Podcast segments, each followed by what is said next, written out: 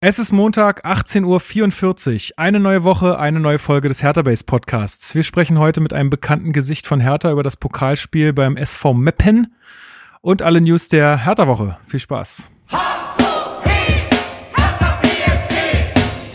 Hallo Hertha-Fans, das ist der Hertha Base Podcast mit Lukas Kloss und Marc Schwitzky.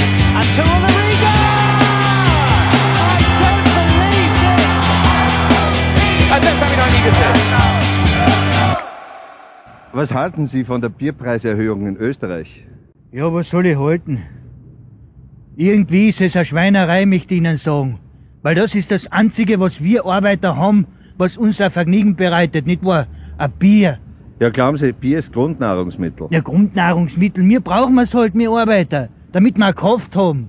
Das ist bei uns so. Ich als Bauarbeiter bin sehr dagegen, dass die Preise jetzt schon wieder steigen beim Bier, weil es nicht unlängst erst erhöht worden ist. Und ich finde da keine Veranlassung, dass das jetzt teuer werden soll. Ich glaube, meines Erachtens ist in der Brauerei noch genug drinnen.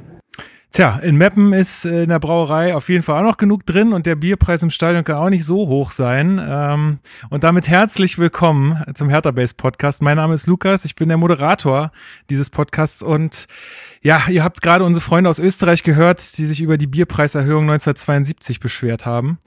Und äh, jemand, dem die Bierpreise relativ egal sind, ist Marc Schwitzky, der zurück aus dem Urlaub ist. Ich grüße dich. Moment, Moment. Also erstmal grüß dich. Äh, ja, nicht, weil war, du so ja, reich bist, sondern äh, weil, du, weil du nicht so gerne Bier trinkst. Das, das ja auch. Nee, aber äh, jetzt hier, ich war ja beim glorreichen Greifswalder FC gegen den FC Augsburg und da habe ich auch mal ein, zwei Bierchen gegönnt. Also Ah, Immer ja. langsam, ne? Okay, alles gut, alles gut. Und ich freue mich sehr, äh, dass wir heute eine bekannte Stimme und ein bekanntes Gesicht von Hertha TV zu Gast haben. Lena Kassel, ich grüße dich. Ich grüße euch beiden und ich glaube, ich bin genau richtig. Wir sind noch keine zwei Minuten drin und es wurde schon sehr viel über Bier gesprochen. ähm, ich habe große Freude jetzt schon. das, das freut uns, das freut uns. Ich muss, ich muss tatsächlich heute an einem Montag einfach mal aussetzen, das ganze Woche, Wochenende. Jetzt ist man ja voll geimpft und man trifft sich jetzt draußen ja doch mal mit so dem einen oder anderen. Ich muss heute mal, heute muss ich mal ein bisschen äh, abstinent sein. Aber ja. Ja, ähm, ich glaube es, äh, ich glaube zwar nicht, dass es unbedingt zutreffend ist, aber äh, falls dich irgendwer noch nicht kennt, Lena, du kannst dich ja kurz mal ein bisschen vorstellen, ähm, wie du zu Hertha TV gekommen bist, was vielleicht deine Verbindung zu Fußball generell ist äh, und so weiter, dass die Leute sich ein bisschen kennenlernen. Schon immer in Hertha-Bettwäsche geschlafen. Ja, das uh, unumstritten. nee, äh, äh, ja, ich bin Lena. Man kennt mich vielleicht unter Kasselberger, was tatsächlich nicht mein Nachname ist, sondern ich heiße Lena Kassel. Kasselberger kann ich irgendwann mal bei Zeiten erklären, wie das zustande kam, hat aber tatsächlich auch was mit Fußball zu tun.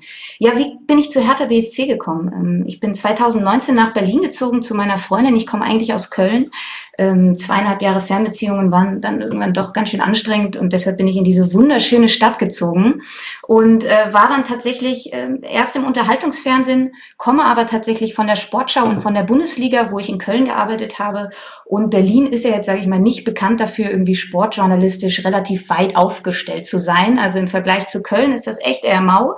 Und dann habe ich mich erstmal im Unterhaltungsfernsehen, wo ich auch schon in Köln ein bisschen gearbeitet habe, äh, versucht, habe meine Masterarbeit noch zeitgleich geschrieben. Das heißt, da lag auf jeden Fall der Fokus drauf. Naja, aber irgendwie habe ich es vermisst, mit dem Sport zu tun zu haben, ähm, dort zu arbeiten, ganz speziell natürlich mit dem Fußball, weil das ist meine Leidenschaft.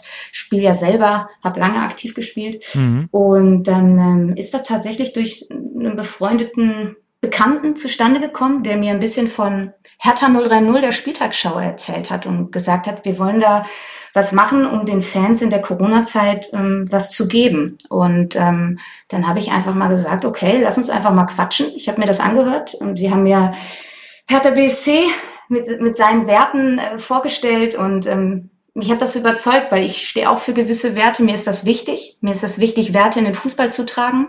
Und ich als äh, lesbische Frau, die Fußball spielt im Sportjournalismus, ähm, ich glaube, das ist ein Standing. Und mir war es wichtig, das auch mit der Hauptstadt zu verknüpfen, weil dafür steht ja auch Berlin. In Berlin kannst du alles sein, jeder sein. Und ich fand es sehr, sehr stark, dass Hertha BSC da eine laute Stimme hat für Vielfalt, ähm, gegen Rassismus, gegen Diskriminierung, gegen Homophobie, für so viele Werte, die einfach wichtig sind im Fußball. Und ich hatte da Bock.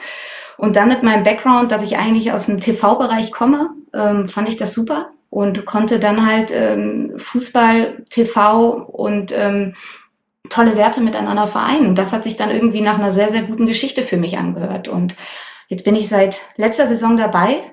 Äh, die war sehr, sehr nervenaufreibend. Direkten Trainerwechsel, dann ähm, Michael Preetz seine Ära beendet, ähm, gegen den Abstieg gespielt, zwei Wochen Quarantäne. Es war wirklich Wahnsinn und, und ganz nah dran zu sein, das war für mich auch komplett neu und es ist sehr intensiv gewesen und ich habe einfach nochmal auch anders auf, auf so einen Profiverein geschaut und es macht echt enorm viel Spaß. Ja. Ende mit dem Monolog. Ich hoffe, ihr habt einen kleinen Eindruck bekommen. Ja, cool. Also ich glaube, Absolut. ich glaube, man hat das auch echt von vom ersten Tag so ein bisschen angespürt. Zumindest ging es mir so, dass das irgendwie sofort gematcht hat mit dir und Hertha und allem drumherum und so und äh, auch, auch alles, was du gesagt hast. Ne? Ähm, ich glaube, das ist uns auch hier bei Hertha Base äh, komplett wichtig und wir haben dafür ja. dafür auch immer schon äh, uns sehr eingesetzt äh, und haben das immer sehr weit äh, in, mhm. in die Welt rausgeblasen hier, so, sofern wir können. Also echt schön, ähm, dass du da bist und dass ähm, ähm, ja, ich glaube, das hat das Ganze auch nochmal auf ein anderes Level gehoben. Ich glaube, Hertha, ich denke mal, sie sind relativ zufrieden mit dir, würde ich mal behaupten. oh, das, das, ist aber nett. Ja, also ganz ehrlich, ich fand es auch immer, äh, ich fand das Feedback, was ich dann auch von euch natürlich bekommen habe, ähm, echt sehr, sehr toll, überwältigend. Das ist nicht selbstverständlich, gerade auch im Online-Bereich, wo jeder hinter seiner Kamera oder ja. seinem Bildschirm sitzt und gerne auch mal nicht so nette Sachen schreibt. Und wenn das dann mal der Fall war, dann habt ihr euch da alle so draufgestürzt und mich verteidigt. Und das war echt, echt sehr, sehr ähm, herzerwärmend, muss ich sagen. Und ich habe damit überhaupt nicht gerechnet. Und deshalb finde ich so schön, dass man auch so ein bisschen in, im Kontakt ist. Ne? Also Marc, ich meine, wir haben uns noch nie getroffen, aber äh, man schreibt dann ab und an und ich finde das total ja. nett und total toll, dass ich so warm und herzlich aufgenommen wurde. Ey, Nochmal Dank, echt. Ja, sehr gerne. Ey, voll gern. Aber das Kaltgetränk, das steht noch aus, ne? Das müssen wir noch hinbekommen. Auf jeden Fall. Ähm, Auf jeden Fall.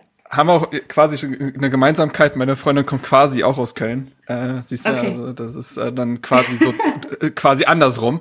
Und ähm, ich kannte dich tatsächlich ja schon vorher, TV, weil ich äh, tatsächlich äh, Kickbox ganz ganz gerne geguckt habe. Ah, wirklich? äh, ja, kein Scheiß. Ich fand das äh, ich fand das ein ganz nettes Format, ehrlich gesagt. Also war immer sehr moderationsabhängig. Ähm, mhm. für, Leute, für die Leute, die das nicht kennen, das war von Funk, meine ich, richtig? Genau, richtig. War das genau, von Funk finanziert? Da hat unter anderem du, aber auch andere Moderatoren ähm, habt quasi Fußball-Challenges gegen äh, Fußballprofis geführt und das quasi mit Interviews verbunden. Also es wurde genau. quasi gekickt und geredet. Und da waren ja damals auch schon ein paar Hertha-Spieler zu Gast. Also ich war äh, Jordan Torunariga auf jeden Fall, Arne, Arne Meyer, glaube ich, auch, ne? Ja. Und äh, daher kannte ich dich tatsächlich und war dementsprechend auch recht erfreut, als ich dann gesehen habe, dass du zu Hertha TV gewechselt bist, weil ich ja schon wusste, welch Moderationssternchen da jetzt äh, nach Berlin kommt. Und äh, ja, muss auch sagen, das, was Lukas gesagt hat, kann ich eigentlich nur wiedergeben. Das passt wirklich wie Arsch auf Eimer und ähm, man kann sich gar nicht mehr anders vorstellen. Äh, Hertha Base hat übrigens auch eine Verbindung zu Hertha TV, wenn man so will. Ähm, Tobi wirst du kennen, ne? Na, natürlich, Tobias Schmidt. Ja, aber. Hier. Na, aber Hallo. der Mann man nennt äh, ihn, hat. Ja. Ja, sag. Man, man nennt ihn äh, intern bei uns gerne Tamagotchi. Das macht zumindest Arne Friedrich, mm. denn äh, wie, wie, man ja weiß, hat Tobi Schmidt äh, eine ganz, ganz große Affin Affinität zum japanischen Fußball. Oh, ja. Und ähm, da geistern dann auch immer mal wieder so japanische Spieler aus äh, der dritten japanischen Liga rum, die äh, Tobi Schmidt dann versucht, Arne Friedrich auf den Teller zu, auf, aufs Butterbrot zu schmieren, ob wir die denn nicht mal holen können. Also es ist großartig. Ja. Also intern heißt er Tamagotchi. ja, das, äh, das kann ich mir sehr gut vorstellen. Der hat bei uns, ähm, war relativ lange auch so, ich sag mal auch Mediengestalter, also vor allem halt Grafiker hat er längere Zeit gemacht und ähm, ja, der war ja, der hat ja auch eine Zeit lang in Köln gelebt und ist dann ja auch für den Job äh, nach Berlin gekommen. Und äh, freut mich total, dass der da angekommen scheint und äh, ist ein gutes Team, glaube ich, da. Ich stelle mir das gerade yeah. so vor, wie er immer mit so einer Mappe neben Arne steht und ihm so, so einen kleinen Pitch macht. Hier, wie sieht's denn aus? Ja. Wuseliger ja. Typ, brauchen wir doch. ja, schön. Ja, ja, es ist wirklich so. Also ich weiß nicht, wie, wie oft er versucht hat, Ritsudoan bei uns einzukaufen. Also das war, das war in der letzten Ey, aber da Wahnsinn. befürworte ich, gar kein Problem. Also äh, fände ich jetzt gar nicht verkehrt. Ähm, ja. Sehr gut, sehr gut. Ja, vielleicht ähm, kannst du ja auch noch mal so ein bisschen was äh, zu, zu Hertha TV beziehungsweise äh, sagen, was da jetzt in der neuen Saison, ich meine, wir sind ja jetzt quasi noch vor der Bundesliga-Saison, äh, gibt da jetzt irgendwie Pläne für was Neues? Ich meine, jetzt so inhaltlich kann es ja eigentlich nur noch langweiliger werden als nächste Saison. Jetzt müsst ihr irgendwie mit neuen Formaten aufwarten. Gibt es da irgendwas Neues, was du schon verraten kannst oder was ihr vielleicht aus der letzten Saison so ein bisschen gelernt habt, was ihr dieses Jahr anders machen wollt? Also wir wollen auf jeden Fall, ähm, wir hatten überlegt, mehr auch in die Tagesberichterstattung zu gehen, so wie wir das jetzt in den beiden Trainingslagern gemacht haben, ne, mhm. ne, mit der Frühstückspost mhm. und ähm, mhm. den verschiedenen, also immer die Tageszusammenfassung. Das ist natürlich vom von Personalaufwand ein bisschen schwierig, das zu tun. Ähm, jeden Tag da so Live-Inhalte, weil tatsächlich ist manchmal der Alltag da äh, auf der Geschäftsstelle auch ein bisschen langweilig. Also zweimal die, zweimal am Tag Training, das, das eint sich sehr und man hat halt nicht so spaßige Aktionen jetzt äh, wie im Trainingslager. Deshalb haben wir uns davon so ein bisschen entfernt. Aber wir haben dennoch geplant, dass wir zum Trainingsauftakt der Woche, ähm, das wird, äh, ich hoffe, ich spoilere jetzt nicht, naja, egal, äh, Mittwochnachmittag sein. Ähm, und da wollen wir ähm, auf Instagram Instagram dann immer zehn Minuten live gehen zum Training. Da kann dann auch mal gesagt werden, hey, wen wollt ihr sehen? Und äh, ich kann mal ein bisschen Updates geben. Wer ist dabei? Wer ist nicht dabei? Wie sieht der Schwerpunkt aus? Ähm, wir wollen natürlich unsere äh, Serie Ein Tag mit weiter ausbauen, die ja ähm, sehr, sehr schön produziert ist. Das soll alles auf der neuen Plattform kommen. Und da möchte ich auch nochmal den Hinweis geben, ja, ich verstehe das. Warum nicht mehr auf YouTube? Ähm, es ist äh, ganz einfach, dass wir auf unserer eigenen Plattform viel mehr zeigen dürfen. Wir dürfen viel mehr Spielbilder zeigen. Wir dürfen ähm, Stimmen direkt nach dem Spiel zeigen. Das ist auf YouTube, weil es eine Drittplattform ist, alles nicht möglich. Also, ich kann das verstehen, dass es eine Umgewöhnung ist, aber die neue Plattform, die wollen wir wirklich so ein bisschen, äh, ich weiß, hochgegriffen, aber das härter Netflix, ja, dass man, das soll irgendwann auch in eine Smart TV App draus kommen. Das heißt, ihr könnt einfach oh, auf eurem TV draufklicken und dann habt ihr alle Inhalte und alle Relives, alle Highlight-Schnitte, also da, da, die kann schon was. Ähm, und da wollen wir natürlich dann auch solche Hochglanzformate wie ein Tag mit weiter ausbauen, auch das Lattenschießen. Ich meine, wir konnten ja auch viel nicht machen. Ne? Ich meine, die mhm. sportliche Situation war so desaströs letzte Saison, dass nun mal wirklich niemand auch mehr Bock hatte, mit mir Lattenschießen zu machen ja. und sich einen Tag mit mir ins Auto zu setzen. Also die Bereitschaft war da relativ gering. Ähm, ja, also kurzum, wir wollen mehr Live-Formate, wir wollen die bestehenden Formate weiter ausbauen und wir haben ja ähm, ähm die Sky-Kooperation, da haben wir jetzt einen festen Sender Sendeplatz ähm, in der Woche mhm. bei Sky, ja. ähm, wo es nur 15 Minuten um Hertha BSC geht. Und da könnt ihr auch euch drauf freuen. Ziemlich also. cool. Hat sich der, hat sich der Carsten Schmidt-Transfer schon gelohnt. Ähm, hat da was eingefädelt. Ja, ähm, gar kein Problem. Nee, äh, also äh, ja. das ist ein guter Hinweis auch nochmal, weil das war ja, da hatten wir mal vor einigen Folgen ein bisschen drüber gerätselt, warum das, warum wir da, also warum ihr das alles äh, nicht auch auf YouTube bringt, aber das gibt, ergibt natürlich total Sinn, dass, äh, dass ihr da halt vieles nicht dürft. Äh, war mir gar nicht so bewusst. Siehst du gut, dass du da bist, kannst du das alles erklären. Ja, ja, mir Eine war das auch gar, also, ja. ja.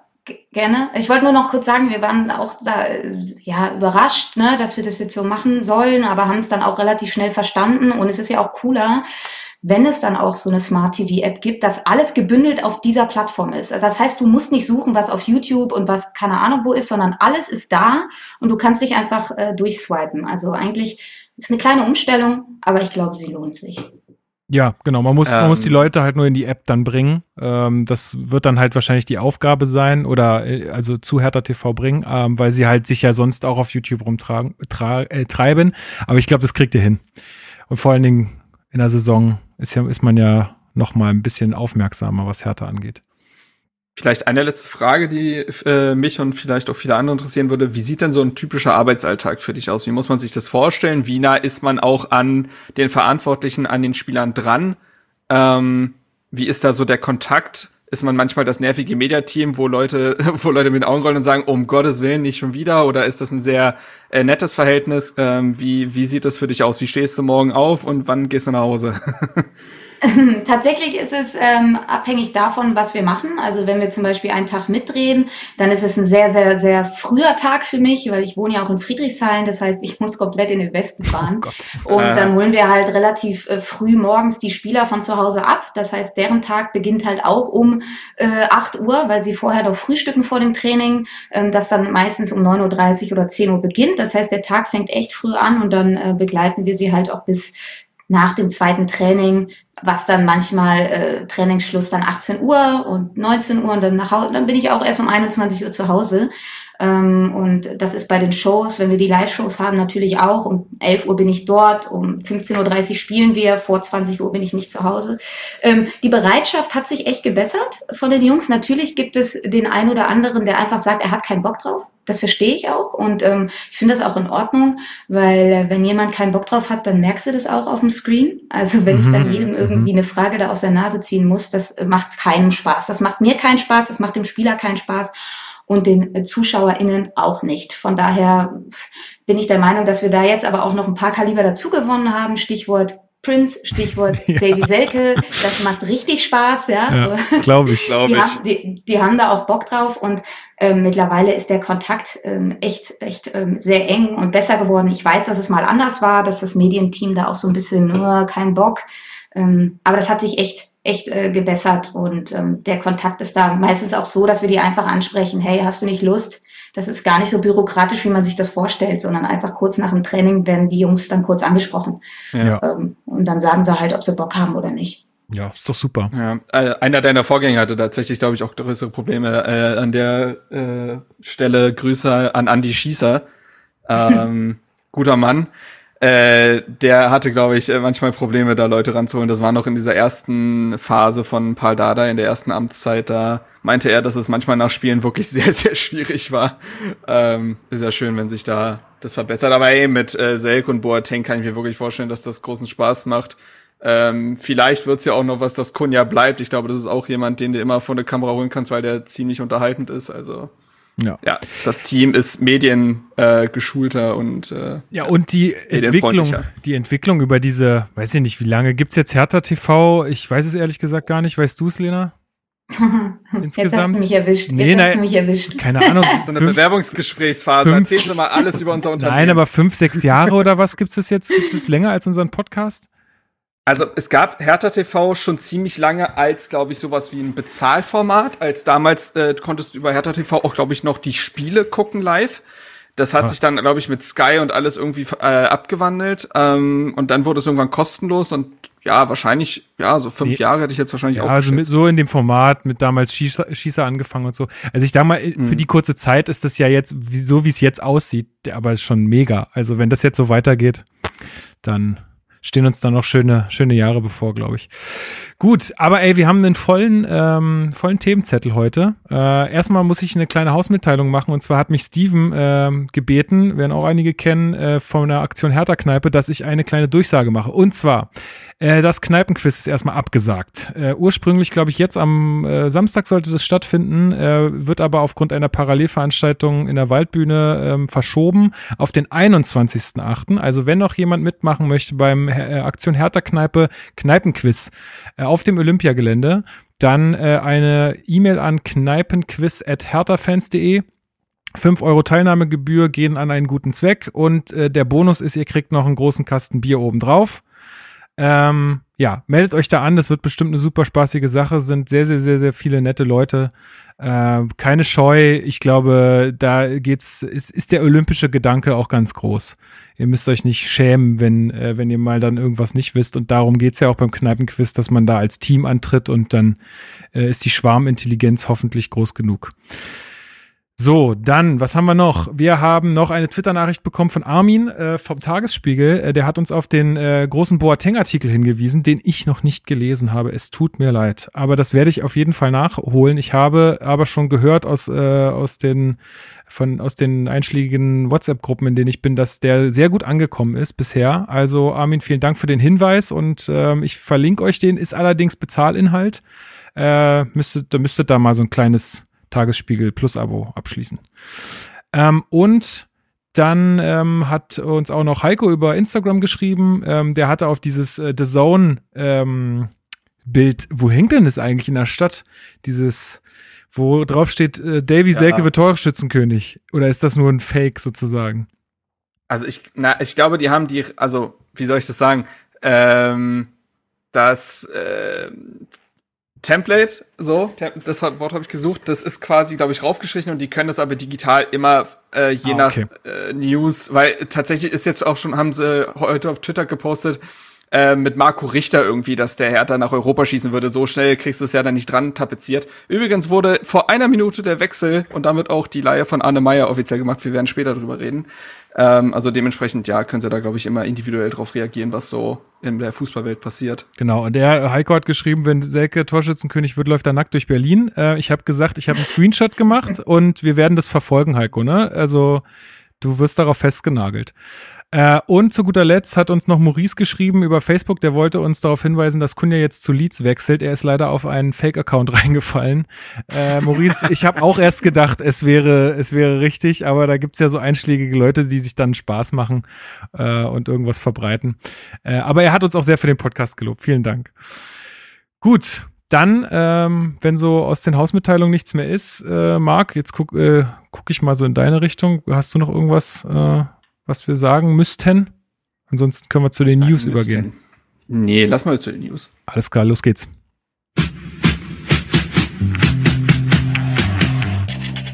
Hertha News. So, herzlich willkommen zu den Hertha News. Ähm, Boyata bleibt unser Kapitän. Lena, wann zerrt ihr denn den Mann mal vors Mikrofon? Ich hatte ihn tatsächlich schon einmal, ähm, war aber nur so ein kleines Quiz, schon gewusst. Da saß ich, Ah ja. nee, saß ich da in diesem Golfkart. Ich weiß es nicht. Ja, da hat er, äh, hat er sich gestellt. Aber ja, jetzt war ja die EM, er war ja verletzt, aber äh, ja, es wird Zeit, du hast recht. Ja, also weil ich sage, ich sage, habe ich jetzt hier auch in den letzten Folgen schon gesagt, ich glaube, wenn, wenn, wenn du Kapit Kapitän bist, dann, ich weiß nicht genau, manche, manche legen das ja auch ein bisschen anders aus und sagen, das ist wichtig, was ich auf dem Platz mache. Aber irgendwie so ein bisschen medienwirksam muss man ja schon sein. Vielleicht, äh, vielleicht schafft er das ja diese Saison. Ähm, ja, Marc, äh, was, was, was sagst du jetzt dazu, dass, äh, dass er Kapitän bleibt? Hättest du jemand anders lieber gesehen? Ja, wir haben ja schon öfter drüber geredet, ähm, dass glauben wir, Niklas Stark auch eine sehr gute Alternative gewesen wäre. Der wurde damit im selben Satz ja quasi von Bladada als Vizekapitän äh, bestätigt. Und ähm, wenn man sich äh, Boyatas körperlichen Zustand in den letzten Wochen und Monaten anguckt, der konnte jetzt auch gegen Meppen, musste er das Auftraining beispielsweise ja auch frühzeitig beenden, dann würde es sicherlich auch so sein, dass Niklas Stark öfter mal als Kapitän auf dem Feld stehen wird, weil Boyata gar nicht spielen kann. Ähm, wie das intern bewertet wurde, da stecken wir nicht drin. Ne? Also es wird sicherlich mit der Mannschaft gesprochen worden sein. Ähm, äh, Paul Dardai hat ja Boyata auch ein Stück weit erlebt noch in der letzten Saison, Arne Friedrich die gesamte Saison. Und dann wird da eine Entscheidung gefällt worden sein. Ähm, ich hätte es genauso gut verstanden, wenn man jetzt gesagt hätte, wir geben das beispielsweise Niklas Stark jetzt fest, das Amt. Ähm, auf der anderen Seite, wenn Boyata trotz gewisser Geschichten aus der letzten Saison weiterhin den Respekt und das Vertrauen der Mannschaft genießt, dann äh, kann man da nicht mehr viel zu sagen, weil man einfach nicht in der Mannschaft steckt. Da ist einfach das Interne, wie, wie er bewertet wird, einfach wichtiger. Ja, Lena, ich hatte so ein bisschen, also ich habe ja die ganzen Videos aus dem Trainingslager auch gesehen und da war er ja auch immer, äh, oder wurde er auch immer von seinen Mannschaftskollegen als Capitano angesprochen. Du bist ja so ein bisschen näher dran. Wie nimmst du das wahr? Ist es, also ist er der Kapitän in der, in der Truppe sozusagen? Also man muss natürlich auch sagen, dass er letzte Saison von der Mannschaft gewählt wurde. Also das Mhm. wurde nicht bestimmt vom Trainerteam. Ne? Also und Ja, das ja. ist ja schon mal ein, ein, ein, ja, ein, ein großer Punkt, was schon sehr, sehr viel Aussagekraft hat. Also die Mannschaft hat ihn zum Kapitän gewählt. Und natürlich war er jetzt äh, lange, lange verletzt, war viel raus und ähm, Trotzdem hat er eine sehr, sehr hohe Gewichtung innerhalb der Mannschaft. Ähm, er, man, also wenn er redet, dann, dann hören die Jungs zu. Mhm. Und das ist nicht immer der Fall. Und er hat natürlich, äh, jeder, der mal neben ihm stand, jeder, je, jeder, der mal mit ihm gesprochen hat, der hat eine ganz, ganz krasse Ausstrahlung, eine ganz, ganz krasse Aura. Ähm, und man merkt einfach, dass er 30 Jahre alt ist, schon viel erlebt hat, internationale Erfahrung hat, äh, Man City, ähm, dann Glasgow und so. Also der hat schon ähm, relativ viel Erfahrung. Und ja, ich bin ein bisschen auch bei Marc. Natürlich war er jetzt lange raus und das ist auch schwierig, wenn du auf dem Platz dann keinen Kapitän hast, ne, der ein bisschen lenkt und ein bisschen führt.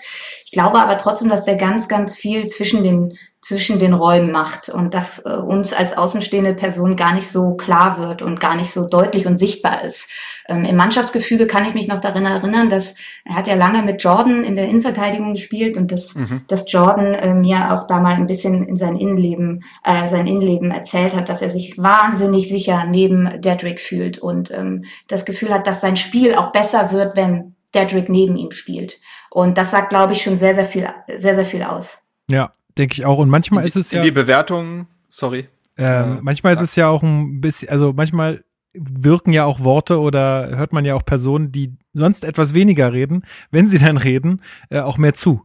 Also wenn, wenn da jetzt immer jemand nur vom Mikrofon rumturnt oder ständig irgendwie, äh, ja, da versucht Ansagen zu machen, äh, machen vielleicht äh, ist es ja eher sein Weg, ja. Dass er ein bisschen weniger redet, dafür hören ihm auch alle zu.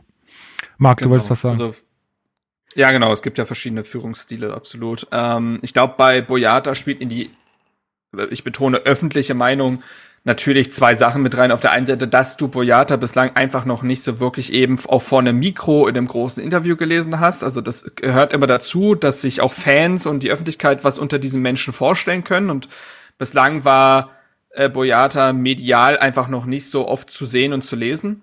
Ähm, ich hatte auch das Gefühl, als er letztens in der Bild-Zeitung darüber gesprochen hat, sehr offen, dass er gerne verlängern wollen würde und sich in Berlin wohlfühlt, hatte ich das Gefühl, das war das erste Interview, was ich, was ich von ihm jemals gelesen habe, außerhalb der härter äh, Vorberichte und Nachberichte.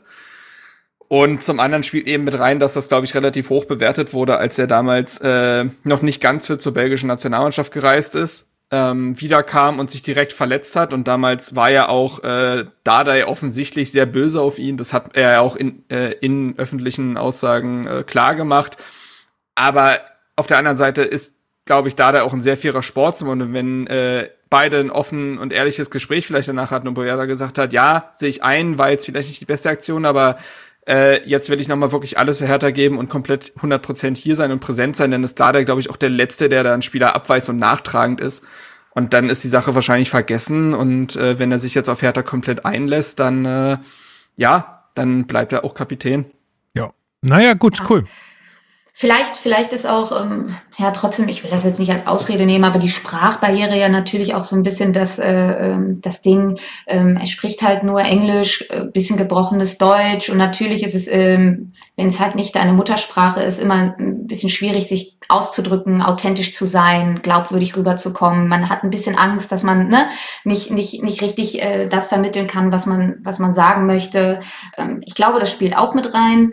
Ähm, und aber was man natürlich auch nicht vergessen darf, wenn er gespielt hat, ja, dann hat er natürlich auch sportlich äh, über weite Strecken überzeugt, ne? spielt unfassbar wenige Fehlpässe, hat eine tolle Spieleröffnung, ist immer der erste Mann für den Spielaufbau, hat eine enorme Ruhe am Ball. Das macht ja auch was mit deinen Teamkollegen. Ne? Mhm. Du weißt, du gibst ihm den Ball und der ist nicht direkt wieder weg. Und du weißt, du gibst ihm den Ball und er kann den Ball sichern. Ich kenne das nur von mir, wenn, wenn Spieler, Spielerin XY auf dem Feld stand, dann habe ich mich auch gleich besser gefühlt, weil ich wusste, da ist jemand, ähm, auf den kann ich mich verlassen. Und das hat ja auch was mit Führung zu tun. Ja. Verantwortung übernehmen. Ich kann mich auf denjenigen verlassen. Und das sind halt eben die, die, die äh, Hard Facts, nicht so die weichen Faktoren, ja, wie ah, derjenige ist laut, der ist medial wirksam, sondern Hard Facts. Er spielt gut Fußball hm. und ich kann mich auf ihn verlassen als Teamkollege. Ja, na, ich bin ich glaub, Darauf können wir uns auch alle einigen. Ne? Also er war komplett. für mich ja auch der Spieler der Vorsaison, also vor Vorsaison mittlerweile, also 1920.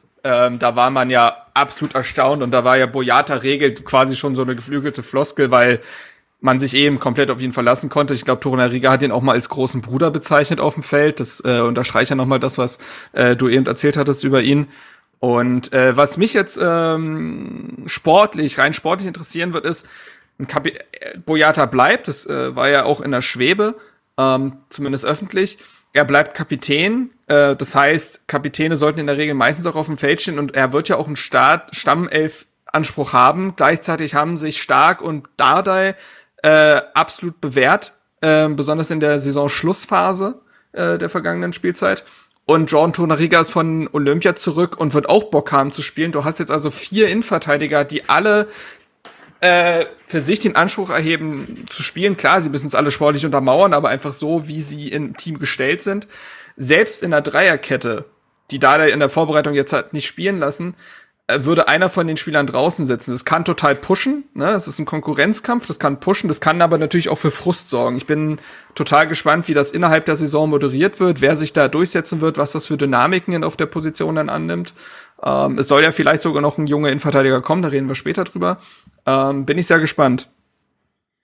Ähm, hast du natürlich einen Punkt, vor allen Dingen, wenn man jetzt die Vorbereitung sieht. Ja, wir haben meistens in einem 4-3-3 oder einem 4-2-3-1 gespielt. Das heißt nicht mit drei IVs, sondern nur mit zwei. Ähm, das, dann, dann denkt man natürlich, okay, wird's jetzt doch wieder eine Dreierkette, wenn du eigentlich vier richtig gute Innenverteidiger hast. Da setzt du ja eigentlich nicht zwei auf die Bank. Dazu muss man sagen, Stark und Dardai können beide auch auf der Sechs spielen, aber auch da hast du ein Überangebot von zentralen Mittelfeldspielern. Jordan Torunariga kann zur Not auch auf links spielen, das hat er auch schon getan. Er ist ja relativ schnell, äh, vielleicht ist das eine Option, ich weiß es nicht, aber natürlich ist es ein kleines Dilemma, aber vielleicht auch ein Luxusproblem. Ja, lieber vier gute Innenverteidiger als nur anderthalb gute. Gut. Mensch, Lukas, das ist aber eine Weisheit. Oder? Hör auf. Oder? Sag mir. Äh. Aber das. man kennt mich. Ich bin da auch eher der Mann für die Soft Skills hier im Podcast. Du weißt es doch. Du weißt oh. es doch. Du bist, du bist einfach medienwirksam, ne? Du sprichst genau. gut. gut, dann machen wir mal weiter. Und zwar ist noch äh, ein altbekannter zurück in Berlin. Und zwar Vedat Ibišević ähm, ist äh, neuer Offensivtrainer bei Hertha BSC. Ähm, beendet damit auch offiziell seine Karriere, ist so ein bisschen unterm Radar gelaufen, war, also ich weiß jetzt nicht, ob Schalke da irgendwie groß was, groß was, äh, ähm, ja, geschrieben hat oder so, aber naja, ähm, der Mann ist 37 Jahre alt, hat äh, bei 344 Bundesligaspielen 127 Tore geschossen und soll jetzt sozusagen Hertha BSC auch äh, das Tore-Schießen erleichtern oder beibringen oder wie auch immer. Aber so wie ich das heute auch nochmal gehört habe, auch nicht nur bei den Profis, sondern auch ein, äh, einen Tag in der Woche so ein bisschen bei den U-Mannschaften. Mhm. Ähm, Lena, hattest du äh, schon Kontakt jetzt irgendwie zu Vedat ähm, und wie nimmst du jetzt seine neue Rolle wahr? Tatsächlich hatte ich noch äh, keinen Kontakt zu ihnen, äh, freue mich aber drauf, ähm, finde ich super. Also wenn man mal überlegt, wie viel härter äh, DNA jetzt allein im Trainerteam ist oder auch in der Führungsebene, ne? Also wirklich, ich habe mir das, ich bin da mal durchgegangen. Also Zecke Neuendorf, Paul Dardai, Arne Friedrich, Freddy Bobic, Vedat Ibišević jetzt. Also da ist so viel DNA, da ist so viel Identifikation, so viel Erfahrung, so viel Geschichte auch. Und ich finde, er ist ein enorm verdienter und erfahrener Spieler und sein Abgang bei Schalke war sehr unrühmlich und ihm unwürdig. Und ich bin sehr, sehr froh, dass er jetzt nochmal Bundesliga-Luft schnuppern darf, auch wenn in einer anderen Funktion. Aber so wie das mit Schalke zu Ende gegangen ist, das tat mir persönlich für ihn sehr leid, auch wenn ich ihn persönlich noch nicht kennengelernt habe. Und er ist natürlich auch ein Typ für die Kabine, ja. Also wir haben die letzte Saison immer über Mentalität gesprochen. Die Kabine ist keine Mannschaft, wir haben kein Team.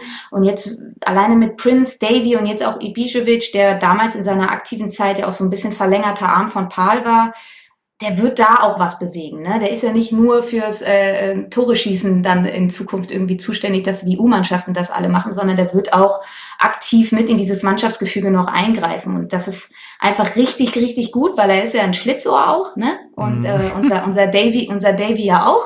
Und ich glaube, die können sich da gegenseitig sehr gut befruchten.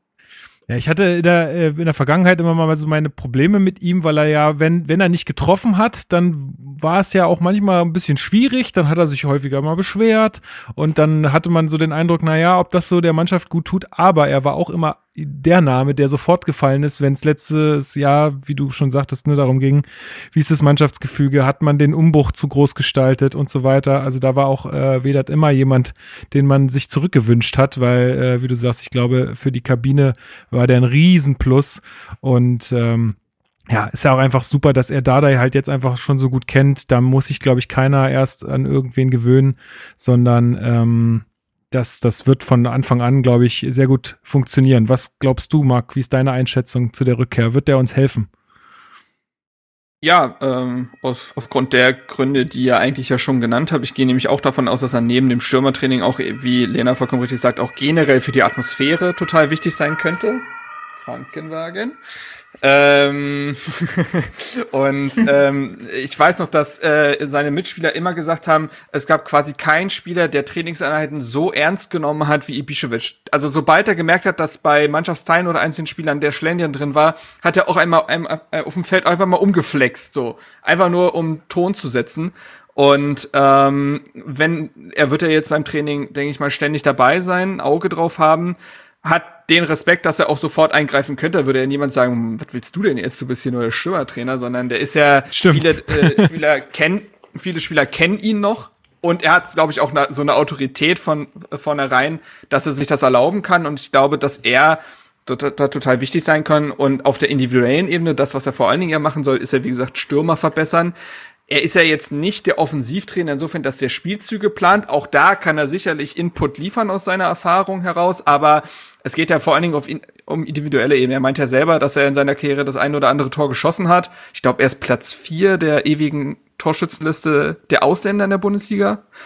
Ähm, und ich glaube, dass der sicherlich Davy Selke Thema, weiß ich nicht, eiskalt vom Tor sein, dass der da dem was geben kann, dass der einem äh, Piontek durchaus was geben kann in Bezug auf, wie beteilige ich mich auch spielerisch in der Partie, weil Ibišević wurde mir spielerisch immer ein bisschen äh, unterschätzt. Also er war der eiskalte Knipser, aber was er ja bravourös gemacht hat, war sich auch mal aus Mittelfeld fallen zu lassen, da einen Ball zu sichern und dann auf die Außen weiterzuleiten, um dann wieder in die Box zu sprinten. Ähnlich, was auch ein Cordoba durchaus mal gemacht hat in der vergangenen Saison. Also auch da kann er sicherlich Tipps geben und von der Erfahrung kannst du eigentlich nur profitieren. Also von uns allen dreien Daumen hoch für die Entscheidung. Sehr gut. Dann, äh, wo vielleicht die Daumen nicht so weit nach oben gehen, müssen wir nochmal drauf eingehen. Und zwar der Wechsel von Luca Netz ist jetzt äh, offiziell. Er wechselt definitiv äh, zu Gladbach. Ähm, da vielleicht äh, nochmal ein kleiner Nachtrag. Also äh, wir hatten ja letzte Folge schon darüber gesprochen, wo ich mich auch so ein bisschen darüber geärgert habe, weil ja auch, äh, ja, es ging ja so das Gerücht um, er will mehr Spielzeit. Und ähm, ich hatte das so gesagt, naja, mich nervt es halt schon, wenn, wenn man irgendwie, wenn es sehr offensichtlich ist, dass es irgendwie nur um Geld geht, aber dann äh, entstanden auch nochmal so ein paar Diskussionen auch auf Twitter, wo auch einige Leute dann sagten, genauso wie auch Anna, letzte Folge bei uns, naja, vielleicht hat es auch andere Gründe, persönliche Gründe, er will vielleicht auch mal raus aus Berlin Berlin, wer weiß ähm, das schon. Aber was man ja sagen muss, Lena Dardai war, war ja auch ein bisschen enttäuscht. Also in der Pressekonferenz hat er ja auch gesagt, naja, ich habe ihm so viel gegeben, ich hätte mir schon gewünscht, dass da irgendwie was zurückkommt ich glaube, alle, alle im Verein waren enttäuscht. Ne? Es ist natürlich einer aus dem Nachwuchs. Du hast da relativ viel investiert. Du hast ihm die Chance gegeben, mit 17 in der Bundesliga zu debütieren. Er hat gleich sein erstes Bundesligator geschossen, ist im Mai erst 18 Jahre alt geworden. Du darfst nicht vergessen, dass er am Ende der Saison einen Mittelfußbruch hatte, mhm. eben nicht gespielt hat, nicht helfen konnte. Und ähm, da denkst du dir natürlich, okay, eine Saison nochmal konstant spielen, ähm, viel Spielzeit bekommen. Ähm, und dann ist das ja auch alles in Ordnung, dann ähm, irgendwann den nächsten Schritt gehen zu wollen, gerade wenn man so talentiert ist wie dieser Junge, ja, mit einer enormen Physis für sein Alter. Also der hat einen ganz, ganz weit entwickelten Körper schon, wenn man ihn sieht. Ähm, und ich glaube, das hat ja auch Friedi Bobic äh, in der Medienrunde gesagt, dass dieser Wechsel hat, hat keine sportlichen Gründe. Und ähm, das, das muss man auch einfach mal so sacken lassen, weil bei einem Wechsel ähm, spielt das natürlich nicht immer nur eine Rolle, ob, ob äh, Spieler XY jetzt mehr spielt, sondern da sind ganz, ganz viele Personen, die da auch mitwirken. Ich glaube, sein Berater ist sein Vater. Mhm. Äh, mhm. Ja, da kann man sich das auch so ein bisschen drunter vorstellen. Signing-Fee, Stichwort und so. Also das ist natürlich alles sehr enttäuschend gewesen. Ich kann es ein bisschen verstehen, dass äh, in Gladbach, wenn man sich die linke Seite anguckt, Oskar Wendt ist, äh, Oskar Wendt ist gegangen, Benzo Baini ist schon wieder verletzt, Andreas Paulsen ist gerade erst nach einer Laie zurückgekehrt von Austria Wien, auch noch ein junger Spieler. Also er hat da natürlich Perspektive und natürlich hat Gladbach auch die Ambition, äh, wieder ins internationale Geschäft zu kommen. Ähm, vielleicht hat ein Trainer äh, mit Hütter dann auch überzeugt. Ich weiß es nicht. Ne? Da spielen natürlich viele Faktoren, aber auch eine Rolle, die wir gar nicht bewerten können. Trotzdem ist es extrem ähm, enttäuschend, ähm, wenn der Verein so viel probiert, einen Spieler zu halten und der ähm, dann trotzdem, trotzdem geht. Ähm, ja. Aber wir wissen ja auch, Friedi Bubic, äh, seine, seine bisherige Transferphilosophie oder generell seine Philosophie, wer keinen Bock auf Härte hat, der soll gehen. Ja. Äh, das sehen wir, glaube ich, auch alle äh, für richtig an. Ich habe auch gesagt, ich finde es halt brutal schade, weil er, glaube ich, einfach, sagen wir mal, für das nächste Jahr oder fürs kommende oder fürs jetzt angebrochene Jahr einfach die sportlich sicherere äh, Perspektive hier bei Hertha gehabt hätte. Und wie du sagst, ne, wenn dann eine Saison durchgegangen wäre und der hätte sich seinen Stammplatz erkämpft, was ich durchaus für möglich gehalten hätte, dann äh, kann man ja immer noch woanders hingehen und dann sagt man, okay, du warst halt einer der top linken Verteidiger in der Liga, ja, dann ist es halt so. Dann geh gerne zu Gladbach, wenn die jetzt äh, Europa, Europa spielen. Aber so ist das natürlich sehr, sehr schade, Marc. Du konntest noch gar nicht so viel dazu sagen ähm, hier im Podcast. Äh, hast du noch was hinzuzufügen? Ja. Also bezüglich dieser Signing-Fee und Vater als Berater muss ich natürlich auch sofort an äh, Samatic denken. Das war genau die gleiche Situation. Da sind auch die Familienangehörigen äh, die Berater. Und äh, Grüße an Samatic. Gar nicht, es soll jetzt gar nicht irgendwie salzig klingen oder irgendwie äh, gehässig, aber das ist bei Leipzig ja hat es nicht geklappt, er ist jetzt zu Udinese gewechselt. Das kann auch das nächste Sprungbrett sein. Vielleicht ist es da äh, fernab der deutschen Medien und so weiter vielleicht auch genau das Umfeld, was er braucht, um dann durchzustarten. Aber irgendwie war dieser Wechsel nach Leipzig ein Fehler mit Ansage, weil man sich gedacht hat, guck dir dieses Mittelfeld an, wie willst du da irgendwie Spielzeit bekommen? Und ähm, bei Luca Netz gestaltet sich das aber, finde ich, noch ein bisschen anders. Also du musst zum einen sagen, klar, bei Hertha entwickelt sich jetzt vieles in die richtige Richtung, hofft man, unter Bobic, Dardai, Friedrich, Schmidt und so weiter. Der Verein, auch mit Projekt Goldelse, will sich etwas neu erfinden, will alles in die richtigen Bahnen denken. Gladbach hat all das schon hinter sich. Gladbach ist ein viel gefestigterer Club als Hertha es ist. Gladbach hat mit Max Eberl vielleicht den besten Manager der Liga, zumindest einen der besten. Und wenn der Luca Netz einen klaren Plan aufzeigt und sagt, pass auf, Junge, perspektivisch sehen wir dich da und da, guck dir an, wie wir mit Marco Reus und äh, Spieler XY, wie wir die entwickelt haben und wo die heute sind, dann kann das durchaus äh, überzeugend sein, auch weil Benzebaini, wie Lena schon richtig gesagt hat, verletzt ist und Benzebaini diese Saison noch den Afrika Cup spielen mhm. wird. Der, dieser findet innerhalb der Saison statt. Der ist weg in der Zeit. So. Und Andreas Pausen war bislang, glaube ich, ein eher Missverständnis bei Gladbach. Den hat man, glaube ich, schon zweimal verliehen, weil es nicht so ganz funkt. Ich kann mir durchaus vorstellen, dass Luca Netz auf einmal Stammspieler bei Borussia Mönchengladbach unter Hütter als Trainer ist und dann war das für ihn vielleicht die genau richtige Entscheidung. Das kann total so sein. Auf der anderen Seite ist es natürlich eine ganz bittere Geschichte, weil du ganz viel Hoffnung in so ein Eingewächs ste äh, steckst, weil du sehr viel Identität auch da reinsteckst und denkst, der ist seit er sechs Jahre alt hier, äh, seit, seit er sechs ist, ist, ist er hier, der ist seit elf Jahren in, bei Hertha da muss doch irgendwie auch was zurückkommen. Das hat Dada ja quasi auch so gesagt. Man hat viel gegeben und dann hofft man, dass er auch härter favorisiert danach. Das ist eine, ein bitterer Beigeschmack, weil man sich auch irgendwie erhofft, dass es ein Geben und Nehmen ist. Ähm, man hat auch Freddy Bobic angemerkt, dass der angefressen ist, gar keine Frage, weil man auch wahrscheinlich gesehen hat, perspektivisch ist das unser Linksverteidiger Nummer eins. Pardada, er hat ihn ja auch letzte Saison auch in sportlich schwierigen Phasen schon spielen lassen. Ich sehe keinen Grund, warum er sich gegen Mittelstadt und Plattenhardt nicht hätte durchsetzen können in dieser Saison.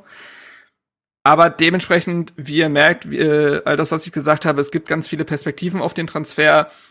Äh, diese Unbekannte ist, wie wurde er beraten und wie sehr wurde da aufs Geld geschielt, weil eben dann ja auch ein Handgeld äh, fällig wird und so weiter. Das ist so eine Geschichte, die man nicht bewerten kann, die im Nachhinein bitterer Beigeschmack sein könnte und die die Entscheidung vielleicht beeinflusst hat.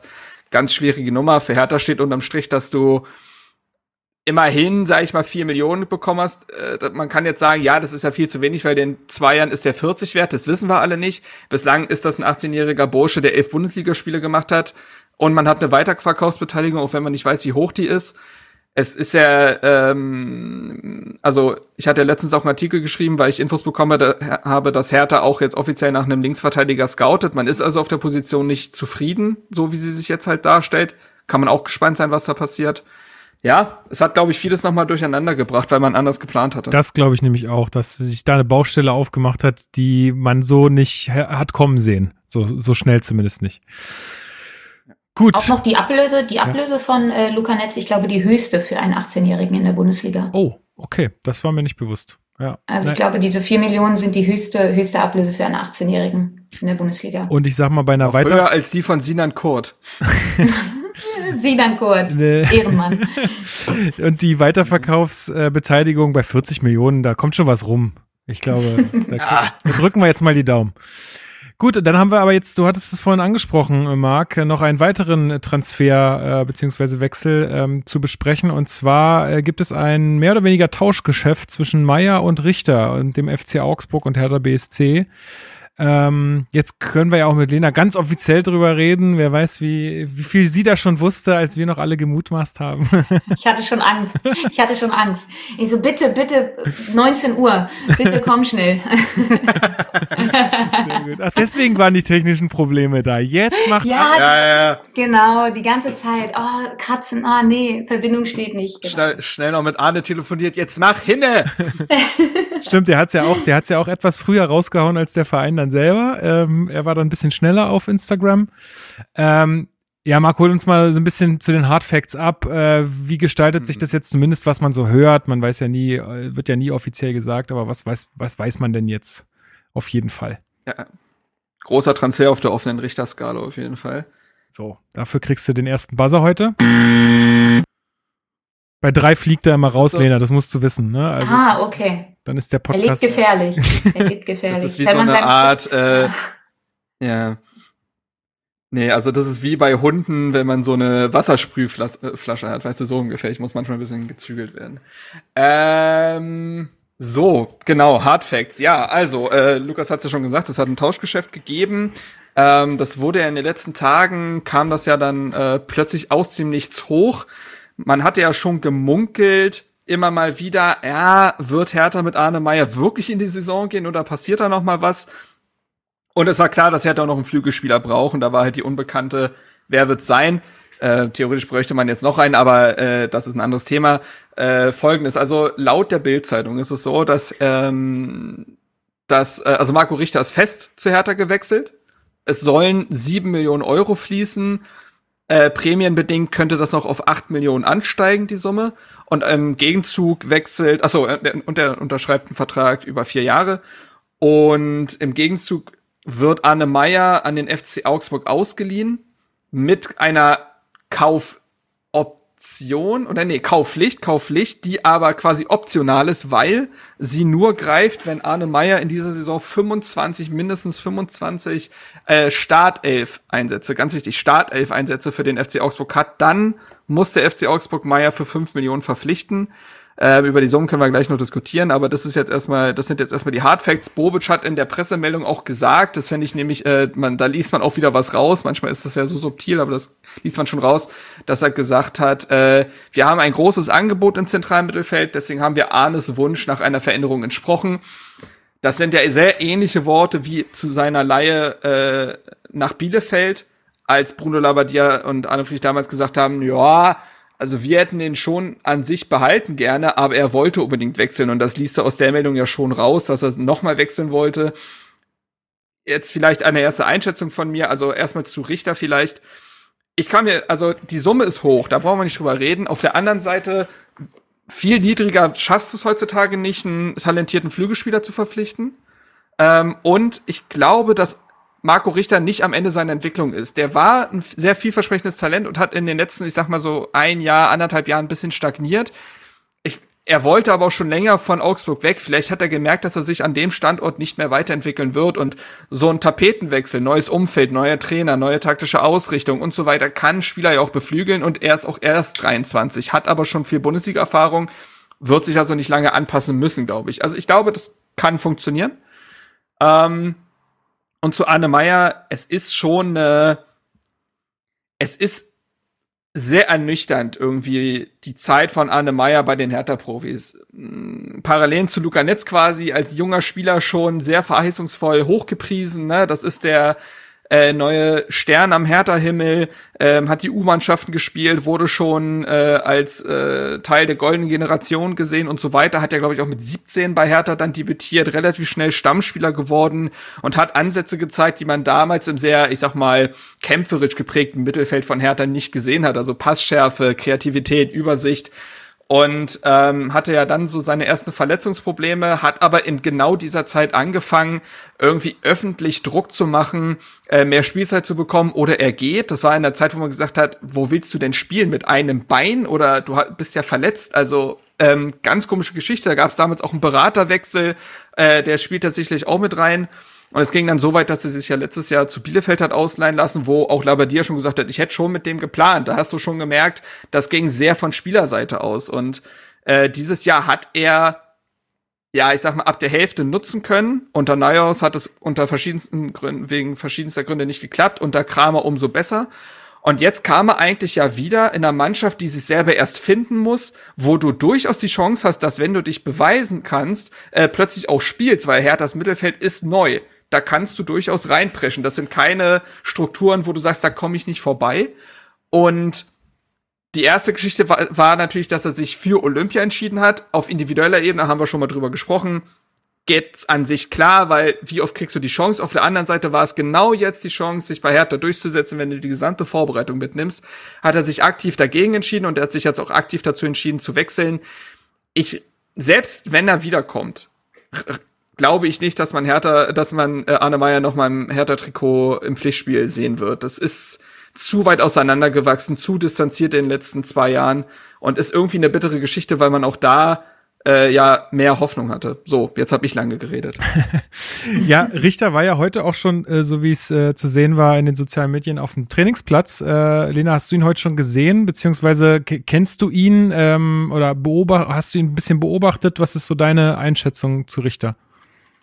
Ich kann da Marc äh, nur, nur beipflichten, ja. Also macht sportlich aus, aus äh, härter Sicht total Sinn. Es ist sehr, sehr schwierig, äh, derzeit irgendwelche Außenbahnspieler zu bekommen, dann auch noch deutschsprachig, was ja auch irgendwie in der Transferphilosophie unter Bobic verankert sein soll. Wir hatten die letzte Saison enorm, äh, eine enorm vielsprachige Kabine, was dann auch zu Kommunikationsproblemen geführt hat. Das heißt, es wird Wert gelegt auf deutschsprachige Spieler.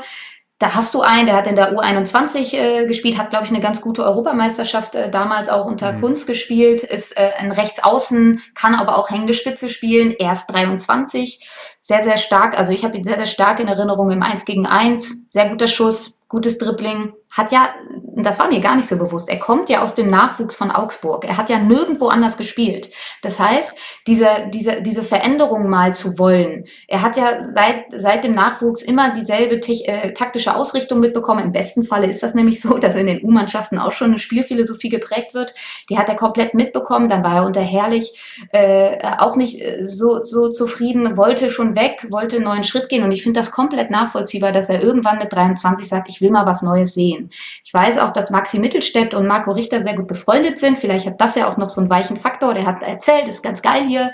Ähm, und seine Karriere hat natürlich eine kleine Delle bekommen. Und dann kommt eben ein Spieler jetzt, ähm, der kaum gespielt hat unter Herrlich, kommt und will was zeigen. Er will noch mal was beweisen. Und ich glaube, Paul Dardai hat sogar gesagt, Spieler, die Frust im Bauch haben, die spielen meistens am besten. Und da haben wir auch noch einen Davy Selke, der aus einer ähnlichen Situation kommt, abgestiegen mit Werder Bremen, kaum Tore geschossen, medial total in der Kritik. Das sind Jungs, die wollen jetzt noch mal was zeigen. Die haben Bock. Die haben Bock auf eine neue Aufgabe und die wollen noch mal richtig Gas geben. Die sind sich für nichts zu schade und ich finde, das ist wirklich ein sehr, sehr guter Transfer. Wir wissen nicht, ob es die acht Millionen sind. Das wird immer schön geschrieben. Da stand ja auch bis zu. You never know, du weißt es nicht.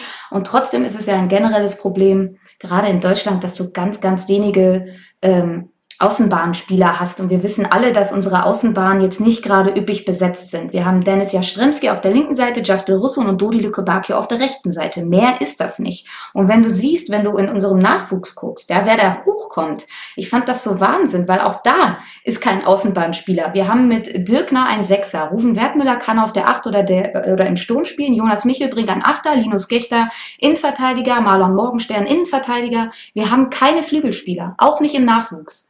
Und, und, und deshalb ist dieser Transfer, finde ich, super. Äh, füllt eine Lücke, die wir besetzen müssen.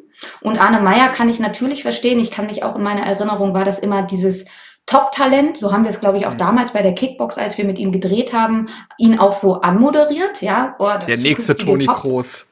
So in etwa war das ja. So in mhm. etwa war das ja. wirklich. Und er will aber natürlich nach seiner Laie zu Bielefeld, wo er dann am Ende unter Kramer auch echt viel gespielt hat. Er ist U21 Europameister als Kapitän.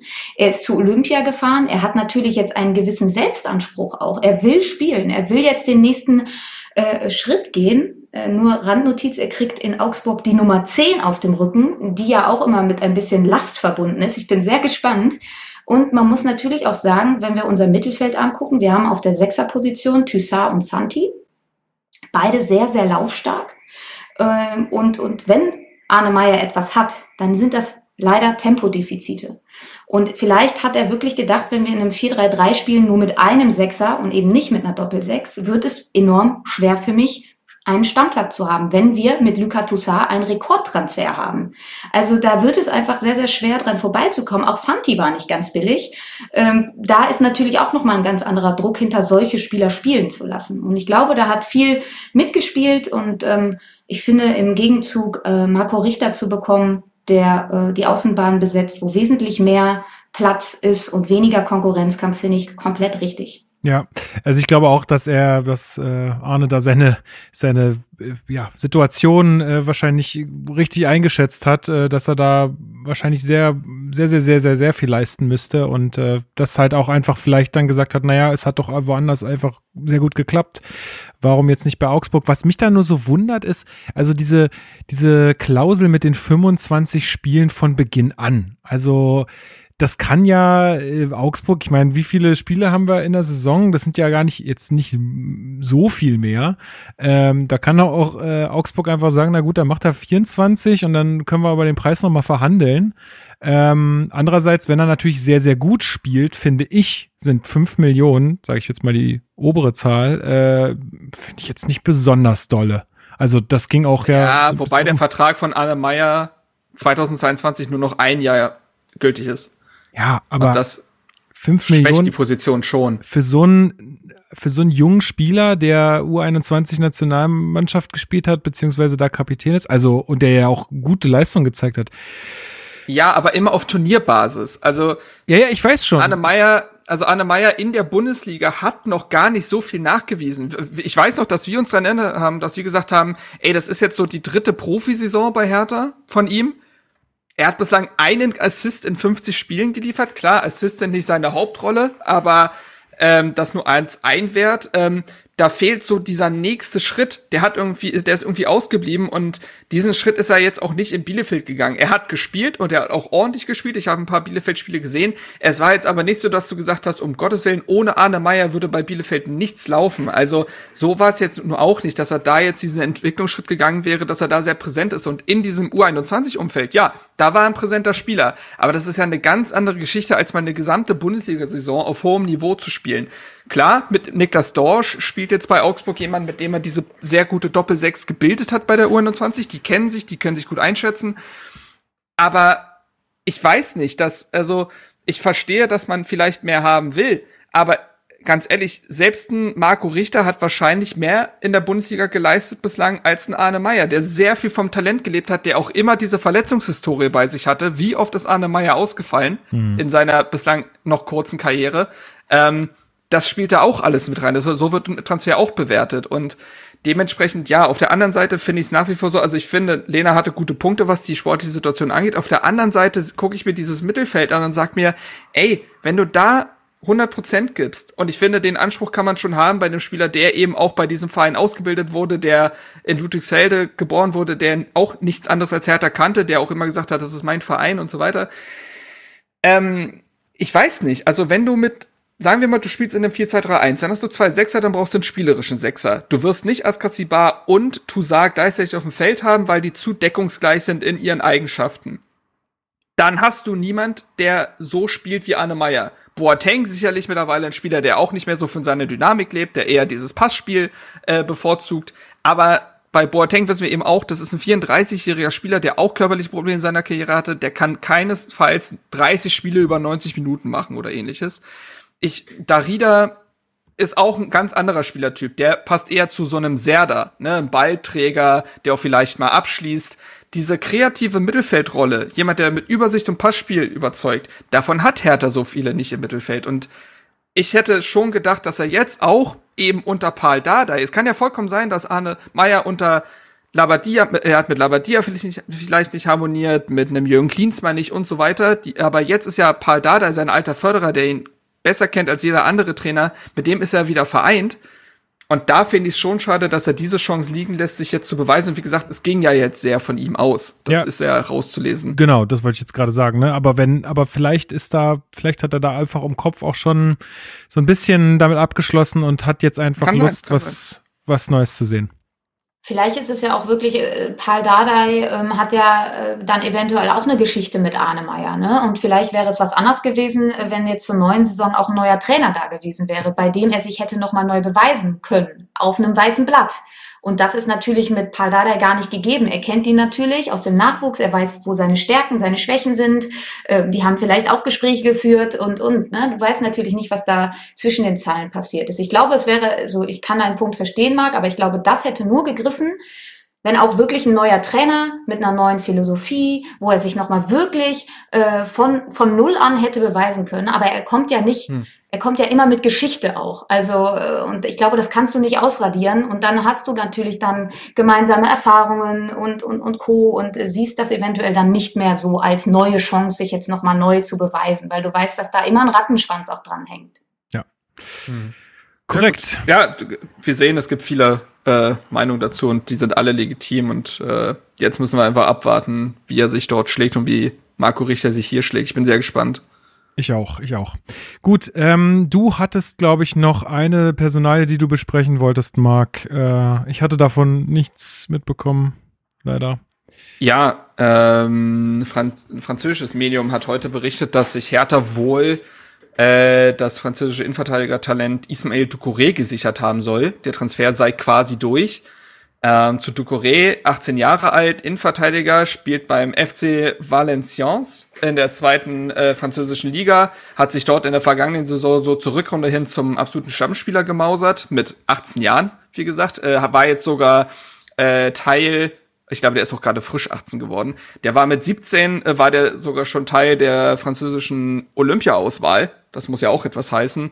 Ähm, ist wohl ein Spieler, der über seine Physis kommt, obwohl er, er nur für einen Innenverteidiger nur 1,82 groß ist, ist auch wohl ziemlich schnell und äh, hat wohl auch einen gewissen Spielwitz. Ähm, der wurde im April diesen Jahres schon mal mit Hertha in Verbindung gebracht. Das hatte da ein anderes französisches Medium berichtet. Deswegen finde ich das äh, so glaubhaft, weil wenn's ne zwei Quellenprinzip, wenn schon zwei Medien davon berichten, dann wird da schon in der Regel was dran sein. Damals war zu lesen, dass der Mann sechs Millionen kosten soll, auch dass äh, halb Europa hinter dem her sei. Ähm, einfach nur mal im Hinterkopf behalten, kann sein, dass das ja auch nichts wird, aber wenn, dann habt ihr schon mal von ihm gehört. Äh, inwiefern er dann für die Profimannschaft eingeplant ist und so weiter, das wird man dann sehen. Soll aber, wie gesagt, ein sehr talentierter Bursche sein.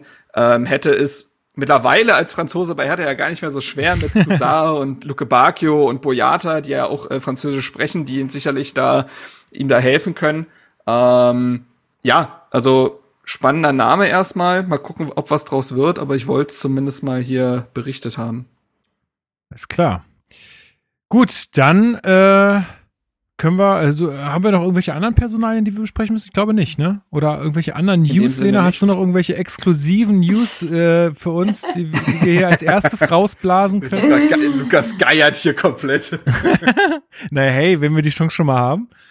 Also, also wenn ich äh, noch länger bei Hertha sein sollte in eurer Auffassung, dann sage ich jetzt besser nichts mehr. Gut, alles Weil klar. Wenn ich, jetzt, dann, wenn ich jetzt was War auch ein Test. droppe. War auch ein Test. Dann machen wir jetzt direkt weiter mit der Spieler. Ah, ah, ah, ah, ah, ah, ah, nee, nee, nee, nee, nee, nee. Oh. Äh, wir sollten, wir sollten schon noch ansprechen, dass Konya Olympiagold geholt oh, hat. ja. Ich glaube, okay. das ist schon eine Herzlichen Glückwunsch, herzlichen Glückwunsch. Konya, vielen Dank. Sehr gut.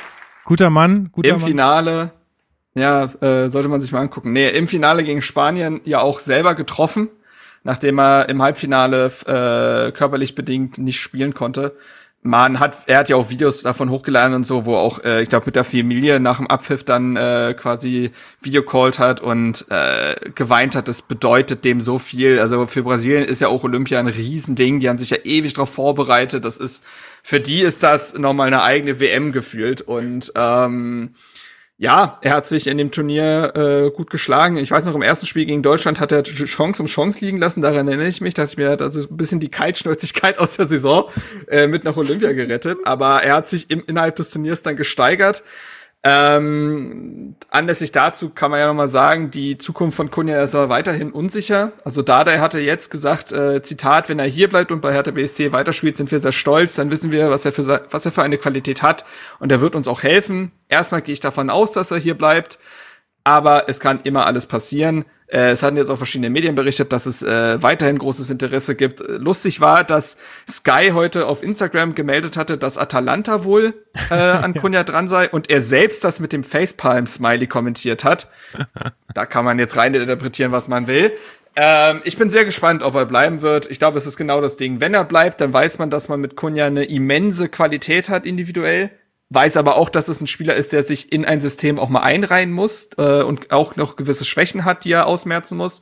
Sollte er gehen, wird Hertha sicherlich einen warmen Geldregen bekommen und auch diesen zu nutzen wissen. Ähm, ich bin gespannt. Grundsätzlich glaube ich, kann sich keiner dagegen wehren, Kunja noch mal äh, ein Jahr bei Hertha sehen zu wollen, weil es sich auch ein bisschen unvollständig anfühlen würde, glaube ich. Er ist jetzt anderthalb Jahre hier.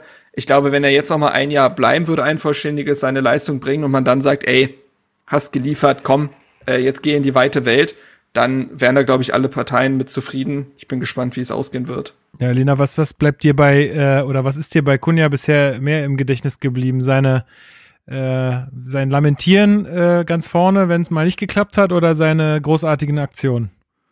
Er ist ein brillanter Spieler, also sicherlich, glaube ich, in der letzten Saison einer, also oder unser bester Spieler gewesen. Ich hätte ihn viel, viel öfters äh, gerne in der Mitte gesehen als über links. Ähm, da, dafür habe ich immer plädiert. Für mich ist das einer, der entweder, jetzt hat er ja bei Olympia in einer Doppelspitze mit äh, Richarlison äh, gespielt, hat da, dadurch natürlich auch viel mehr Torzug gehabt. Ähm, fand ich immer ein bisschen schwierig, wenn er links bei uns gespielt hat und er dann manchmal ein bisschen die taktische Disziplin äh, sein gelassen hat und damit echt große Räume gerissen hat. Und das war echt ein bisschen blöd.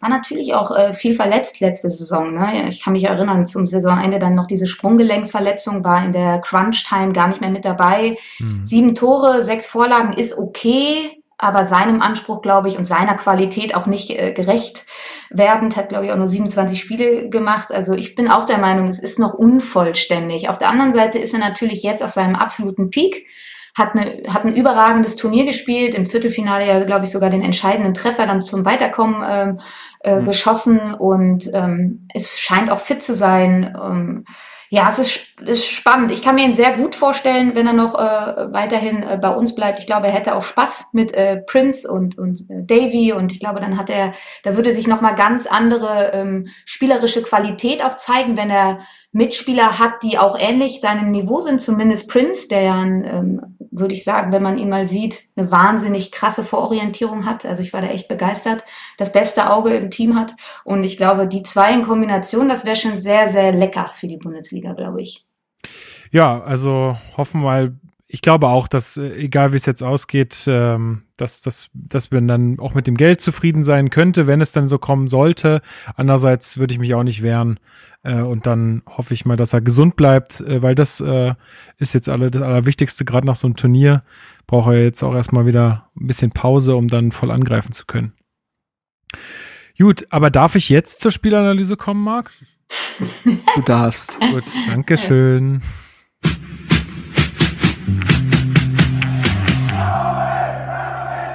Spielanalyse. So, herzlich willkommen zur Spielanalyse und wir müssen sprechen über die erste Runde im DFB-Pokal gegen den SV Meppen. Vor 6000 Zuschauern gewinnt Hertha BSC in der 91. Minute mit 1 zu 0. Das Tor fällt in der 91. Minute von Davy Selke. Damit äh, 1 von 10, hm. würde ich sagen. Äh, Lukas, Lena, das wird so teuer. Das wird so teuer. Achso, Lena weiß vielleicht nicht Bescheid. Äh, wir haben die interne Hertha Base-Wette am Laufen, dass, also quasi so ein bisschen durch mich ins Leben gerufen, weil ich ich habe Davy Selke in der Vorbereitung gesehen, ich habe gesehen, der ist heiß, der hat Bock, ne? Der will sich noch beweis, beweisen, hast du ja gesagt. Und ich sage, dass er in dieser Saison mindestens äh, zehn Pflichtspieltore schießt.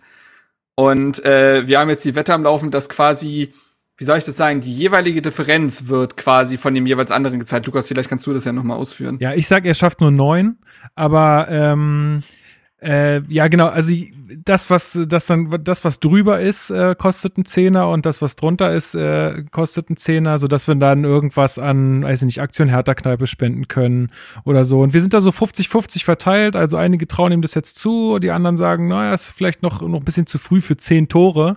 Äh, aber er hat geliefert, muss man ehrlich sagen. Also äh, er hat geliefert und ja auch schöne Bilder produziert. Sprechen wir gleich noch drüber. Ähm, wir kommen vielleicht erstmal zur Aufstellung. Ähm, und zwar äh, in Verteidigung Martin Dardai und Niklas Stark, äh, Pekarik und Plattenhardt auf den Außen in der Verteidigung, dann äh, Kevin Prince Boateng, Serda und Askasiba im äh, zentralen Mittelfeld, Luke Bacchio und Jovetic auf den Außen und Selke dann vorne als Sturmspitze drin. Äh, Lena, war das so die Aufstellung, die du dir auch äh, vorgestellt hast? Ähm, oder hättest du jetzt irgendwie eine Position gehabt, wo du gesagt hast, oh, das hat mich überrascht, dass der gleich von Anfang an spielt?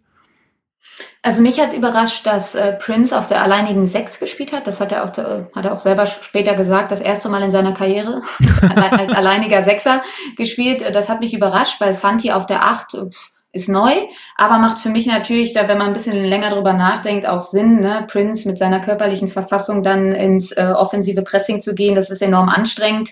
Das kann dann lieber Santi machen, der gerne läuft und äh, natürlich auch äh, viel mehr Physis hat und Prince kann dann auf der tiefen Sechs spielen, was wesentlich kräfteschonender ist wenn du zwei Achter vor dir hast. Ähm, und ja, ich mag Jovetic äh, das erste Mal, dass ich ihn über Außen gesehen habe. Ich hatte ihn ja vorher, haben, hat er oft, wenn er reinkam, dann im äh, 4-2-3-1 hinter den Spitzen in der Mitte gespielt, wo er mir sehr, sehr gut gefallen hat.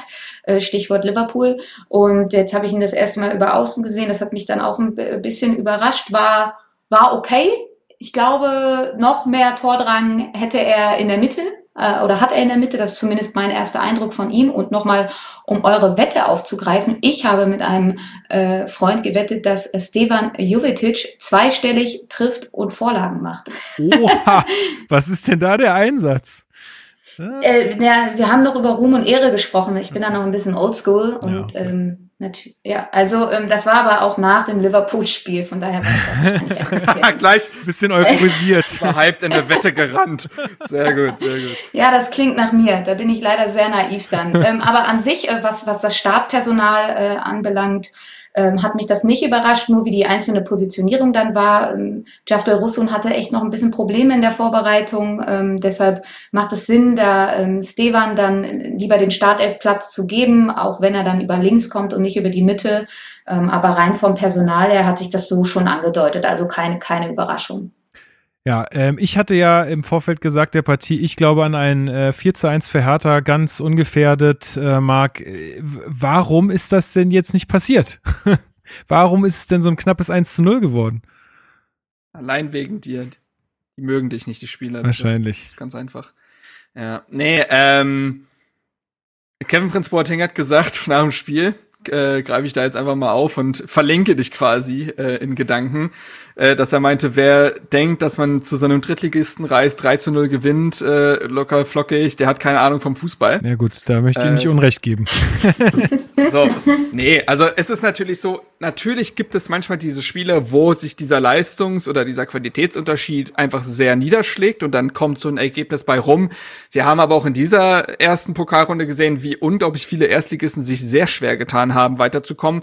Ähm, teilweise sind sie ausgeschieden, teilweise ging es in die Verlängerung, teilweise sogar ins Elfmeterschießen. Teilweise ähm, steht's noch nicht au also ist noch nicht, steht's noch nicht fest. Teilweise, teilweise hat die, die das so gestresst, dass sie stattdessen sogar sechsmal gewechselt haben. Also, ne, das ist, da passieren Dinge in der ersten Runde. Und bei Hertha war es eben so, ähm, dass Mappen es wirklich gut gemacht hat. Paldada meinte ja nach, nach, dem Spiel, diesen ersten 10, 15 Minuten nach der, in der zweiten Halbzeit waren Erstligareif von Mappen, wie sie Hertha da unter Druck gesetzt haben. Also für die ist es natürlich Spiel des Jahres. So. Und das ist einfach motivationstechnisch eine ganz andere Kiste. Ich habe es ja jetzt auch äh, hart äh, gesehen, äh, hautnah. Hat gegen FC Augsburg, sind die auch 1-0 in Führung gegangen, haben auch zwischenzeitlich noch das 2-3, äh, 2 3 Anschlusstor gemacht, weil die so die sind so heiß in dieser Partie und legen einfach gewisse Körner mehr rein. Plus heutzutage in Drittligist, auch wenn Meppen sportlich jetzt so abgestiegen ist, die sind weiter Drittligist, ähm, die wissen heutzutage alle, wie man verteidigt. So, das ist einfach gewisse Grundprinzipien des Verteidigens sind einfach drin und machen das den Gegner schwer. Besonders weil Meppen schon im Spielbetrieb ist. Und für Hertha war es eben das erste Pflichtspiel der Saison. Und Pflichtspiele sind immer anders zu betrachten als Testspiele. Das wird dir jeder Profi sagen, das wird dir jeder Trainer sagen. Schön, dass Hertha in der Gesamtvorbereitung ungeschlagen äh, bleibt. Das sind vielleicht ein, zwei Prozent für Selbstvertrauen.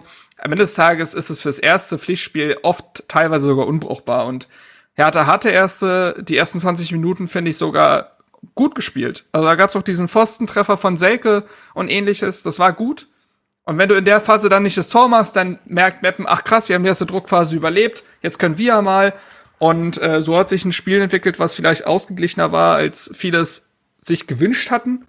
Ähm, und am Ende setzt sich dann die, äh, die Qualität vielleicht dann doch durch, beziehungsweise ich glaube, die Mappen-Fans haben ihrem eigenen Verein gar nicht so gut getan mit den gewissen Säng Gesängen, weil sie Davy Selke nochmal heiß gemacht haben. ja, aber ich bleibe mal chronologisch ganz kurz noch, weil eine Situation war ja. ja. schon noch davor. Da haben wir ein bisschen Glück gehabt, dass es in der ersten DFB-Pokalrunde kein VAR gibt. Äh, Lena, ähm, du gehst mit, dass das äh, ein Elfmeter war, äh, den Niklas Stark da eigentlich produziert hat. Ja, Strafraumsituation, Niklas Stark gegen Bünding, hohes Bein, gefährliches Spiel. Da war natürlich auch Ball mit, aber eben auch das Gesicht von Bünding. Das wäre ein Elfmeter gewesen mit VAR, definitiv. Da haben wir echt Glück gehabt und ähm, ja, so, so kommt man dann manchmal auch über die erste Runde, ne? Mit Glück ja. und wenig, wenig Verstand und ähm, bin auch bei Marc, dass es sich ja ganz anders angedeutet hat. Wir hatten den Selke Pfosten in der siebten Minute, dann hatten wir noch Jovetic Kopfball. Ähm, also wir haben ja ganz gut angefangen und ähm, aber dann hast du natürlich auch das erste Mal wieder vor Fans. Das war jetzt für die Jungs auch neu. Ähm, Hexenkessel auswärts ähm, hat ja gesehen, zu was das dann Davy Selke schlussendlich auch angestachelt hat. Da ist sehr viel Emotion dann dabei und und das peitscht dann natürlich ähm, ähm, die Heimmannschaft extrem nach vorne. Und ja, die sind im Pflichtspielrhythmus schon gewesen, sind ganz okay in die Saison gestartet. Und dann geht es in der ersten Runde wirklich dann, es ist zwar eine Phrase, einfach ums Weiterkommen. Es ist äh, brutal schwierig. Frankfurt ist raus gegen Waldhof, auch ein Drittligist. Äh, Wolfsburg hat sich schwer getan, er fliegt jetzt vielleicht ja noch nachträglich raus. Mainz, Köln, Elfmeterschießen. Also das ist brutal in der ersten Runde und es war so, so, so wichtig für die Moral nach dieser guten Vorbereitung. Ungeschlagen bei neun Testspielen, by the way, die meisten Testspiele aller Bundesligisten, mhm, mhm. ähm, ähm, dass man dann auch in, im ersten Pflichtspiel äh, dadurch gut durchkommt und ungeschlagen bleibt. Das war für die Moral brutal wichtig und das wird auch also hat, glaube ich, auch einen guten Auftritt in Köln auswärts geebnet. Ja, das, das hoffen wir natürlich auch. Äh, kurz nach dieser, nach dieser Elfmetersituation gab es ja auch noch einen Pfostenschuss von Meppen. Also wir hätten da wirklich gut und gerne auch mit 0 zu 1 in Rückstand gehen können. Ähm, dann ist natürlich immer die Frage, okay, was macht das natürlich dann wieder mit Hertha? Ist, pusht das mehr oder kriegt man dann schlagkrige Beine? Also man kann den Spielverlauf da äh, ja dann auch nicht vorhersehen. Ähm, aber so insgesamt, Marc, was würdest du sagen? War das jetzt eine gute erste Vorstellung von Hertha ähm, für diese, für diese, für diese erste Pokalrunde? Kann man da jetzt, äh, sagen wir mal, unbesorgt in die, ähm, in die Bundesliga-Saison starten oder hast du, würdest du sagen, hm, da habe ich noch einige Fragezeichen? Ähm, gute Frage. Also es war auf jeden Fall stabiler als das 5 zu 4 gegen Braunschweig im letzten Jahr. Und, äh, so weit würde ich, so weit würde ich gehen. Ähm, es war durchwachsen. Also ich fand die ersten, also die ersten zwei, drei Minuten waren Chaos, das waren auch mehr Kopfbälle als Pässe und so weiter. Ball war eigentlich durchgehend in der Luft, aber das ist halt so, erstes Pflichtspiel, wie gesagt, und so. Und dann, finde ich, hat Hertha die ersten 20, 25 Minuten ein gutes Spiel gemacht. Du hast, äh, Lena hatte diesen Kopfball auch angesprochen von Jovetic, das war auch eine sehr starke Flanke von Stark. Ähm, kennt man von ihm so gar nicht, weil als er letzte Saison auf der 6 gespielt hat und nach vorne gelaufen ist und den Pass, Pass dann reinzuchippen, konnte man immer sagen, gut, wir bereiten uns auf den Konter vor. Und äh, der Ball kam aber sehr, sehr gut auf Jovetic, der nicht entscheidend drücken konnte. Das war ein strukturiertes Spiel zu dem Zeitpunkt. Äh, Boateng hat äh, im Mittelfeld auf der 6 sehr gut angeleitet, äh, gute Pässe gespielt. Was mir tatsächlich als erstes taktisches Mittel auch sehr gut gefallen hat, war das Zusammenspiel auf der linken Seite. Was ganz oft der Fall war, dass da der sich auf die Linksverteidigerposition fallen lässt, Plattenhart nach vorne schiebt und äh, mit Serda zusammen die linke Seite überlädt und Jovetic so in den Achterraum zieht. Also es hat einmal quasi alles rochiert und plötzlich hattest du auf links außen Plattenhardt und Serda, die da öfter mal durchgebrochen sind.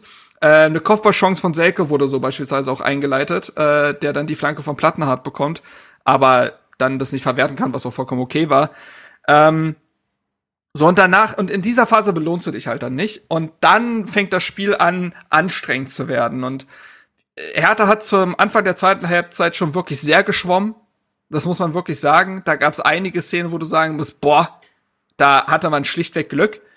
Ähm, kriegt's dann wieder besser unter Kontrolle, schafft es aber nicht wirklich, ähm, gezielt nach vorne zu spielen. Es gab mal einen Serda Distanzschuss oder ähnliches, aber wirklich gezielt aufs Tor hast du quasi nichts mehr gebracht. Und ähm, ist ja fast schon ironisch, dass Hertha dann den Eckball erlöst. ähm, ich habe mal nachgerechnet. Jetzt kommt. Ich habe mal nachgerechnet. Wenn ähm, du rechnest. Also zum ja, dann wird's äh, dann lieber nochmal nachprüfen. Nee, aber folgendes. Und zwar, äh, vor dem Hoffenheim-Spiel der letzten Saison, letzter Spieltag, hatte die Bild geschrieben, dass Hertha 149 Eckbälle in Folge nicht reingemacht hat. Und dann habe ich mal geguckt, wie viele waren es denn gegen Hoffenheim und wie viele waren es vor dem quasi entscheidenden Eckball gegen Meppen. Hertha hat es geschafft, jetzt mal die 160. Ecke wieder reinzuköpfen. Das ist eine Zahl. Ja, das ist auf jeden ähm, Fall eine ähm, Zahl. Ja, so und es ist halt ähm, dementsprechend würde ich aber es ist eben auch ein besonderes Spiel. Es ist schwierig, da sehr viel draus abzuleiten für Hertha. Also was man sicherlich positiv ableiten kann, ist, dass gewisse Abläufe schon erkennbar sind, äh, sowohl offensiv als auch defensiv, dass man sich kein Tor äh, Gegentor gefangen hat, dass man da in der Phase irgendwie es ja auch geschafft hat, äh, wie Dada es immer nennt, diese Phase zu überleben. Das sind alles Sachen, die vielleicht in der letzten Saison nicht da gewesen wären. Da wäre wieder Chaos ausgebrochen. Ne? Wie gesagt, in der ersten äh, Pokalrunde ist es ja auch in Chaos ausgeartet. Das sind sicherlich Sachen, die man mitnehmen kann. Ähm, aber sowohl auf individueller Ebene als auch in gesamttaktischer Ebene gibt es noch viel Verbesserungspotenzial. Aber dieses erste Spiel kann ja eben auch dazu dienen, nochmal gezielt zu arbeiten und dann gegen Köln Dinge auch besser zu machen. Dementsprechend war es sicherlich keine schlechte Basis, ja. Ja. So, und jetzt äh, reden wir mal noch über das 1 zu 0. Äh, Lena, in der 91. Minute hat jetzt äh, Marc schon gesagt, köpft dann Selke nach Ecke von Platten hat ein. Das war schon mustergültig. Tja, da, da, definitiv. Vor allen Dingen also wirklich sehr, sehr witzig, dass es dann auch ausgerechnet die 160. Ecke war. Ähm, muss auch sagen, dass es in der Vorbereitung relativ häufig trainiert wurde, Standards. Und ähm, ist natürlich dann auch sehr gut, dass wir mit Davy Selke einen hochgewachsenen Mittelstürmer haben, der, den du eigentlich wirklich äh, nur die Dinger reinschlagen musst, was in Bremen ja nicht so gut funktioniert hat. Ähm, und der macht die Dinger halt. Er ist halt äh, groß genug und war halt, ist halt frei zum Kopfball gekommen. Er brauchte, glaube ich, den gar nicht mehr so krass drücken, sondern ähm, hat den einfach nur noch platziert. Ähm, also da war gar nicht äh, viel nötig. Und ähm, ja, da habe ich sehr laut du durchgeatmet und hat mich persönlich auch sehr für ihn gefreut. Er ist ein ganz, ganz toller Typ, muss ich wirklich sagen. Erster Tag, äh, als ich ihn getroffen habe, kam er erstmal und hat sich äh, bei mir vorgestellt. was ich, was ich, Gottchen. Also, also dann kam er halt zu mir und meinte, hi, ich bin Davy. Ich so, ja, ich weiß. hi. äh, und, das, und das ist halt wirklich für so einen Fußballprofi nicht selbstverständlich, dass der zu Person XY geht und sich vorstellt. Ähm, ganz feiner Kerl.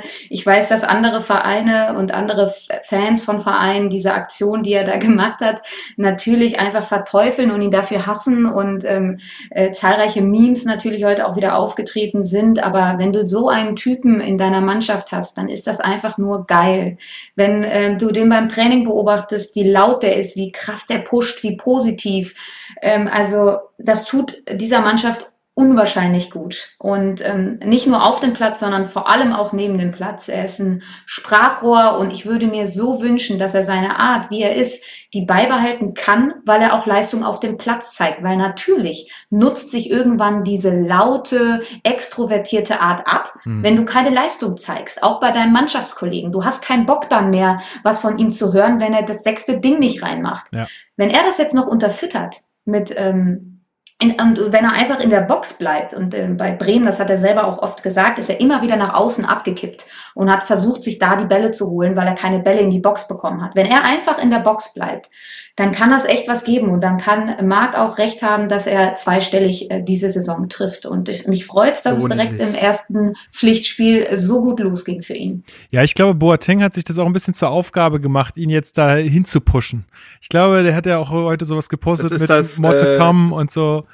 Ähm, das ist das Kalu-Duda-Verhältnis. Ne? Das ist wie damals, als Kalu Duda eine Rolex versprochen hat, wenn er zweistellig trifft. Das ist, äh, Ähm, ich habe mich an, übrigens bei Jovetic auch an Kalu erinnert gefühlt. Dieser etwas ältere Linksaußen, der auch eigentlich mit der starke äh, Fuß ist der rechte. Er zieht aber auch mal in, in, den Strafraum, nimmt mal einen Kopfball, versucht nach innen zu ziehen und kommt gar nicht über dieses, ich, ich sprinte die Seite lang und flanke wie wild rein. Das hat mich daran erinnert und Paul Dardai hat mit Salomon Kalu ja sehr gute Erfahrungen gemacht. Vielleicht versucht er Jovetic in diese Rolle zu bringen. Ich könnte es mir vorstellen. Ähm, und bei Davy Selke muss man ja sagen, dass diese Aktion beim Torjubel muss man zwingend im Kontext sehen. Der rennt da nicht hin, weil er das komplett lustig findet, sondern der wurde während des Spiels völlig grundlos ähm, von den Mappener Fans oder Teilen der Mappener Fans, muss man ja immer äh, differenzieren, ähm, als ja Hurensohn be besungen. So. Und dass ich diesen Fans dann eventuell etwas reindrücken will, mit dem Tor in der 91. Das kann ich sehr gut nachvollziehen. Und er hat auch jeden Biertropfen, den er da abbekommen hat, genossen. Das hat man gesehen.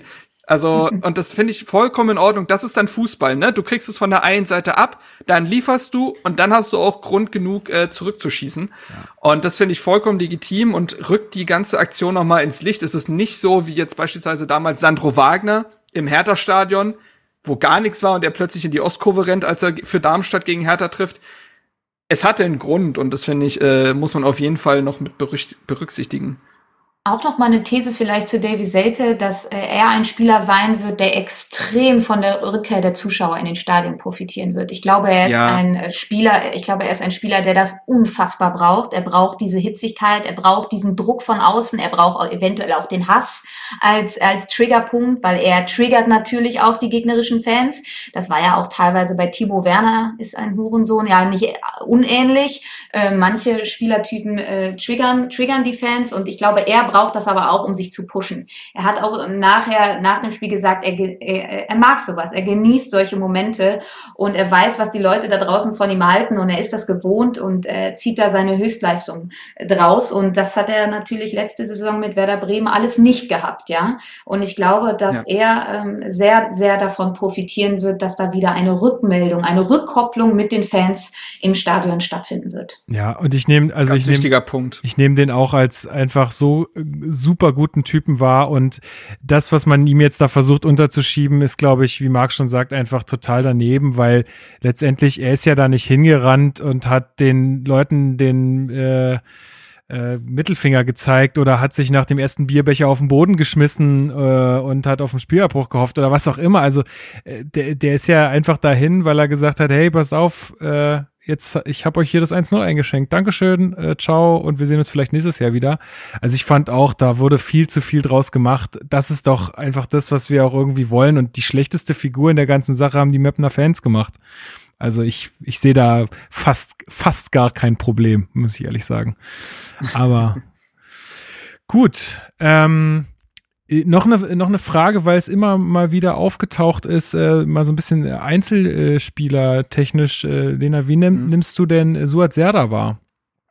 Oh, den nehme ich äh, sehr, sehr gut wahr. Ich ähm, glaube tatsächlich, dass, oder das ist ja auch kein Geheimnis, er wird natürlich eine ganz, ganz prägende Rolle in der neuen Saison spielen, einer der Schlüsselspieler werden. Er hat, äh, so wie Paul Dardai gesagt, ja überhaupt gar keinen Anlauf gebraucht. Ne? Es wirkt so, als würde er schon ewig lange ähm, bei, bei, bei Hertha spielen, hat einen super ersten Touch ähm, natürlich nochmal viel, viel mehr Tor-Drive als äh, äh, Vladi Darida das hat, der oftmals nochmal lieber den Ball quer spielt, nochmal abstoppt, äh, nicht immer den ersten Kontakt nimmt und das macht Suat natürlich Weltklasse. Er hat eine ganz, ganz starke Vertikalität, die Paul Dardai im äh, letzten Jahr immer wieder gefordert hat. Wir brauchen tiefe Jungs, wir wollen Tiefe.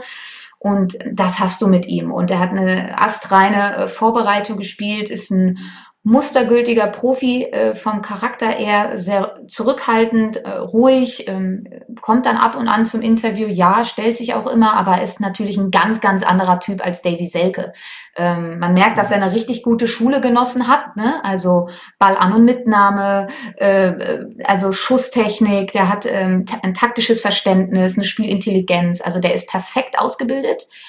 Und ich glaube, an dem werden wir sehr, sehr, sehr viel Freude haben. Und das für diesen Preis, ja, ähm, ihn, ihn bekommen zu haben, das ist schon, schon wirklich Wahnsinn. Und er schielt natürlich auch immer mit einem Auge in Richtung A-Nationalmannschaft. Und wenn er das nicht ganz so blöd anstellt nächste Saison, kann ich mir das durchaus vorstellen. ja. entwickelt ja auch eine unglaubliche Wucht in seinem Spiel. Also auch dieses Nachhaken, dieses sofortige Gegenpressing in Aktion, dieses nicht, wir lassen uns mal zurückfallen. Ähm, das sind alles Punkte, die er jetzt reinbringt, die eine völlig neue Facette irgendwie fürs Hertha Mittelfeld sind, plus eben diese Torgefahr. Ich glaube, dass er äh, das ist, was vielleicht auch Marco Grujic in seiner besten Phase bei Hertha war ähm, auch mal in den Strafraum zu ziehen, auch mal äh, wirklich was zu versuchen aus dem Mittelfeld heraus. Ich glaube, dass ein Paul Dardai mit Matteo äh, Gendusi ein Stück weit wahnsinnig geworden ist, weil der genau das eben nicht gemacht hat, sondern genau das wieder die Breite gesucht hat im Spiel, nicht die Tiefe und dass er jetzt genau den Spieler bekommen hat, den er gesucht hat. Ich finde, er hat in Serdar in dem Spiel schon Ansätze gezeigt. Er zeigt auch, dass er wahnsinnig Bock auf die Aufgabe hat, hat ja Olympia für Hertha abgesagt, wurde ja auch gefragt, ob er hin will ähm, wollte aber die gesamte Vorbereitung mit der neuen Mannschaft mitnehmen, lebt also auch das, was ein Freddy Bobic eben sagt, die Leute müssen Bock auf Hertha haben und ich kann mir nicht vorstellen, dass der nicht einschlägt. Also in mit welchen Zahlen es dann sind, ob es jetzt sechs Tore sind und vier Vorlagen oder andersrum oder wie auch immer, das, das sei mal dahingestellt. Aber abseits der Zahlen glaube ich, dass er diesem Team wahnsinnig gut tun wird. Auf der anderen Seite habe ich fast schon wieder die Angst, dass man dann zu abhängig von ihm ist. Dann verletzt er sich für drei Monate und dann geht aus dem Mittelfeld heraus wieder nichts. Man weiß es nicht. Ähm, es soll ja vielleicht auch noch so ein Eckelenkamp kommen, der ja auch ein offensiv ausgerichteter Achter ist. Mal gucken. Ähm, aber Serda hat die gesamte Vorbereitung Bock gemacht und hat auch in dem Spiel Bock gemacht. Und wenn der komplett drin ist, vielleicht dann auch sein erstes Tor macht oder ähnliches, dann noch mehr Selbstvertrauen hat, äh, wie Lena sagt, dann ist der Weg zur A-Nationalmannschaft, glaube ich, auch wieder offen, weil auch, glaube ich, jemand ist, der äh, der Hansi Flick gefallen müsste, weil Hansi Flick ja auch diese sehr wuchtige, intensive Spielweise bei Bayern etabliert hat. Dafür steht Serda ja. Und der wird alles daran setzen, dieses letzte Schalke ja vergessen zu machen und wieder in dieser Saison 1920 anzukommen, leistungstechnisch. Ähm, einer der besseren auch in dem Spiel, ja. Und da, und da sehen wir ja auch wieder, dass das ein Spieler ist, der natürlich mit Gepäck kommt, ne? mit ein bisschen Frust. Auch eine schlechte Saison, viel Drama bei Schalke, der will sich zeigen. Ich glaube, ähm, das ist sehr, sehr, sehr gut, dass wir solche Spieler jetzt in diesem Kader haben, die eventuell aus einer schweren Zeit kommen und sich auf dieses Projekt Hertha BSC, auf diesen nächsten Step vollkommen fokussieren, weil sie das wirklich auch als nächsten Karriereschritt sehen und auch sehen, dass äh, die Karriere eventuell eine kleine Delle bekommen hat. Und das kann wirklich beflügeln. Und ähm, das kann auch zusammenschweißen, wenn alle irgendwie aus so einer negativen ähm, Zeit kommen, ja, und dann zusammen äh, sich entfalten und oh, und jetzt erst recht, wir zeigen es allen, wir werden richtig eklig. Ähm, das kann, das kann beflügeln. Anders hat es Freddy Bobic bei Frankfurt ja auch nicht gemacht und es hat ja genau, funktioniert richtig. und Hertha ist ja. in dem ist in dieser dieser Vorstufe von Frankfurt und bin gespannt, äh, also ja, wie gesagt, das ist eine Spiel, das ist eine Philosophie, die Bobic lebt und die er jetzt schon etabliert hat, glaube ich. Und die kommenden Transfers, die werden das vielleicht auch widerspiegeln, denn es ist ja noch ein bisschen Zeit und es wird noch was passieren. Ja, auch Stichwort Philipp Kostic, ja. Kam ja damals auch zu Frankfurt, mhm. äh, hat, hat, kam aus einer ganz, ganz schwierigen Zeit. Und der macht, also das ist so ein klassischer Freddy Bobic-Transfer gewesen. Ne? Spieler, die vorher ähm, eine, ne Delle in der Karriere erlebt haben oder eine ähm, Talfahrt zu holen und ähm, sie wieder äh, ihnen eine Chance zu geben und Spielzeit und sich ins Rampenlicht zu spielen. Ante Rebic, Ante ja, Ante Rebic, der bei genau. Florenz ja. keine Rolle gespielt hat. Luka Jovic, der irgendwie in der zweiten Mannschaft von Lissabon glaube ich, war es, äh, verschimmelt ist. Also das ist genau das und ähm, ja, ich bin gespannt, inwieweit sich der Kader jetzt noch, jetzt sind es ja noch so knapp drei Wochen, äh, noch verändern wird. Bobic meinte, es ist ein, äh, es wird ein sehr wilder und spannender August. Er hat wohl auch immer seine besten Transfers immer kurz vor Ende getätigt. Äh, auf der einen Seite kriegt man dann vielleicht genau die Spieler, die man haben will. Auf der anderen Seite kommen sie spät in der Saison. Ich bin gespannt, inwieweit das äh, Hertha auch für das erste Pflichtspiel und für die ersten Pflichtspiele äh, beeinflussen wird. Was mir im Gegensatz zur vergangenen Saison Hoffnung machen würde, ist, dass die Achse steht. Also Bruno Labbadia wurde ja letzte Saison auch vollkommen zu Recht nicht müde zu betonen, dass er keine Achse hat und dass die sich nicht gefunden hat. Die hat Hertha. Du hast Schwolo, du hast Stark, Dardai, äh, Serda, Boateng, Askasibar haben sich durchaus jetzt schon gefunden. Sicherlich wird dann Toussaint reinstoßen wollen, aber ne, äh, Selke, ähm, Plattenhardt hat die gesamte Vorbereitung gut absolviert, ist da jetzt auch gesetzt. Also diese Achse hat sich gefunden und du kannst an Stellschrauben drehen. Und das sollte, und das ist, glaube ich, der kleine, aber feine Unterschied zur letzten Saison, wo alles sehr vogelwild war mit den neuen Spielern. Jo, gehe ich mit, sag ich mal. Ähm, ähm, jetzt sind wir schon weit weg vom Spiel, dann würde ich sagen, schließen wir das auch ab, oder? Ähm, ich glaube, da, dazu gibt's jetzt nichts äh, so, so viel mehr zu sagen. Die Auslosung für die nächste Runde ist erst in drei Wochen. Ähm, ja. Da gucken wir schon gespannt drauf, wen wir da bekommen. Ähm, und dann würde ich sagen, machen wir noch einen kleinen Ausblick auf Köln. Jawohl. Am Wochenende wird wieder Fußball gespielt. Wer macht ja. das Rennen? Ich weiß gar nicht, wer spielt denn überhaupt? Jetzt habe ich das schon vorweggenommen. Wir spielen gegen Köln. Köln gegen Hertha, ähm, erstes Bundesligaspiel. Und äh, wir haben uns äh, von Thomas eine kleine Einschätzung äh, geholt zu dem Spiel. Thomas ist, vielleicht stellst du ihn besser vor, Marc. ähm, Thomas ist ähm, Redakteur oder sogar stellvertretender Chefredakteur, glaube ich, von fc.com, äh, dem, ich, ich glaube, größten Blog äh, zum ersten FC Köln, zumindest den besten Blog. Ich finde den wirklich überragend. Äh, den gibt's auch schon seit sehr vielen Jahren, absolute Institu Institution, äh, nebenbei auch Sportjournalist und darüber hinaus, und das ist das Wichtigste, ein richtig guter Typ, den ich persönlich schon kennenlernen durfte beim äh, TK Schland. Ähm, sehr guter Typ und äh, ja, ich bin gespannt, was er zu sagen hat. So, hören wir uns mal kurz an. Die neue Saison beginnt auch für den ersten FC Köln in der Bundesliga am kommenden Wochenende. Ja, im Pokal hat der FC gezeigt, ähm, dass noch sehr, sehr viel Arbeit vor ihm liegt. Ähm, in Jena ging es erst im Elfmeterschießen weiter. Ja, äh, viel Arbeit äh, liegt vor dem FC. Man hat gezeigt, auf den Außenverteidigerpositionen hat der FC große Probleme. Er hat dort mit Benno Schmitz und äh, Kingsley Easyboy gespielt. Das äh, sah gar nicht gut aus. Gerade beim Gegentor sehen beide Außenverteidiger extrem schlecht ähm, aus. Äh, lass, äh, Easyboy lässt sich dupieren. Äh, Benno Schmitz steht falsch. Zack, 1-0.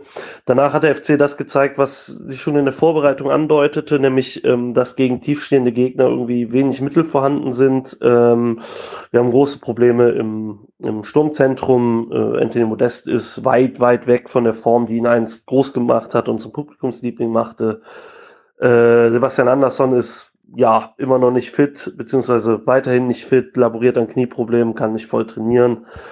Ja, fehlt es äh, an einem Mittelstürmer von Format. Ähm, ansonsten äh, strahlt die Mannschaft grundsätzlich wenig Torgefahr aus, hat auch wenig Kontrolle gehabt gegen, gegen Jena über weite Strecken, was so das Mittelfeldzentrum anbetrifft vor der Abwehr. Ähm, haben sich einfach die Defizite gezeigt, die sich leider äh, angedeutet hatten, die auch befürchtet wurden, nämlich der Mannschaft fehlt an Qualität, an Tempo, an ähm, Durchschlagskraft. Äh, ist halt schwierig, wenn ja im Grunde genommen die oder zwei Leistungsträger verkauft wurden, mit gerade mit Sebastian Bornau und ähm, auf der anderen Seite äh, offensiver eher mit Ismail Jakobs.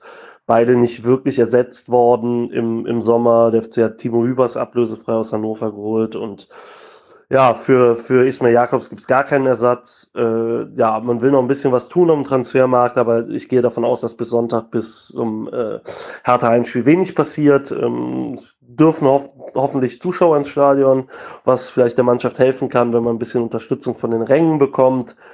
Ansonsten könnte es in dieser Saison, zumindest gegen Beginn, solange die Mannschaft sich noch nicht an das Spielsystem äh, von Steffen Baumgart angepasst hat, beziehungsweise äh, Steffen Baumgart sein Spielsystem an die Qualitäten der Mannschaft angepasst hat, ein böses Erwachen geben. Ähm, ja, äh, kann die Hertha schwer einschätzen. Vorbereitung war ja auch was wechselhaft.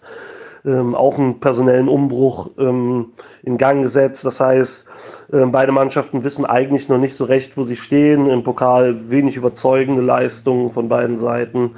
Da muss man dann gucken, ob man in irgendeiner Form äh, ja, mit Selbstvertrauen und breiter Brust in, in die Bundesliga starten kann. Das sehe ich auf beiden Seiten noch nicht so wirklich. Und dementsprechend, ähm, ja, mal gucken, vielleicht äh, können man sich ja äh, beide Punkte organisieren äh, in dem Spiel, weil einen klaren Favoriten sehe ich da ehrlich gesagt nicht. Vielen Dank, Thomas. Ja, ja, da, da wärst du mit zufrieden, ne?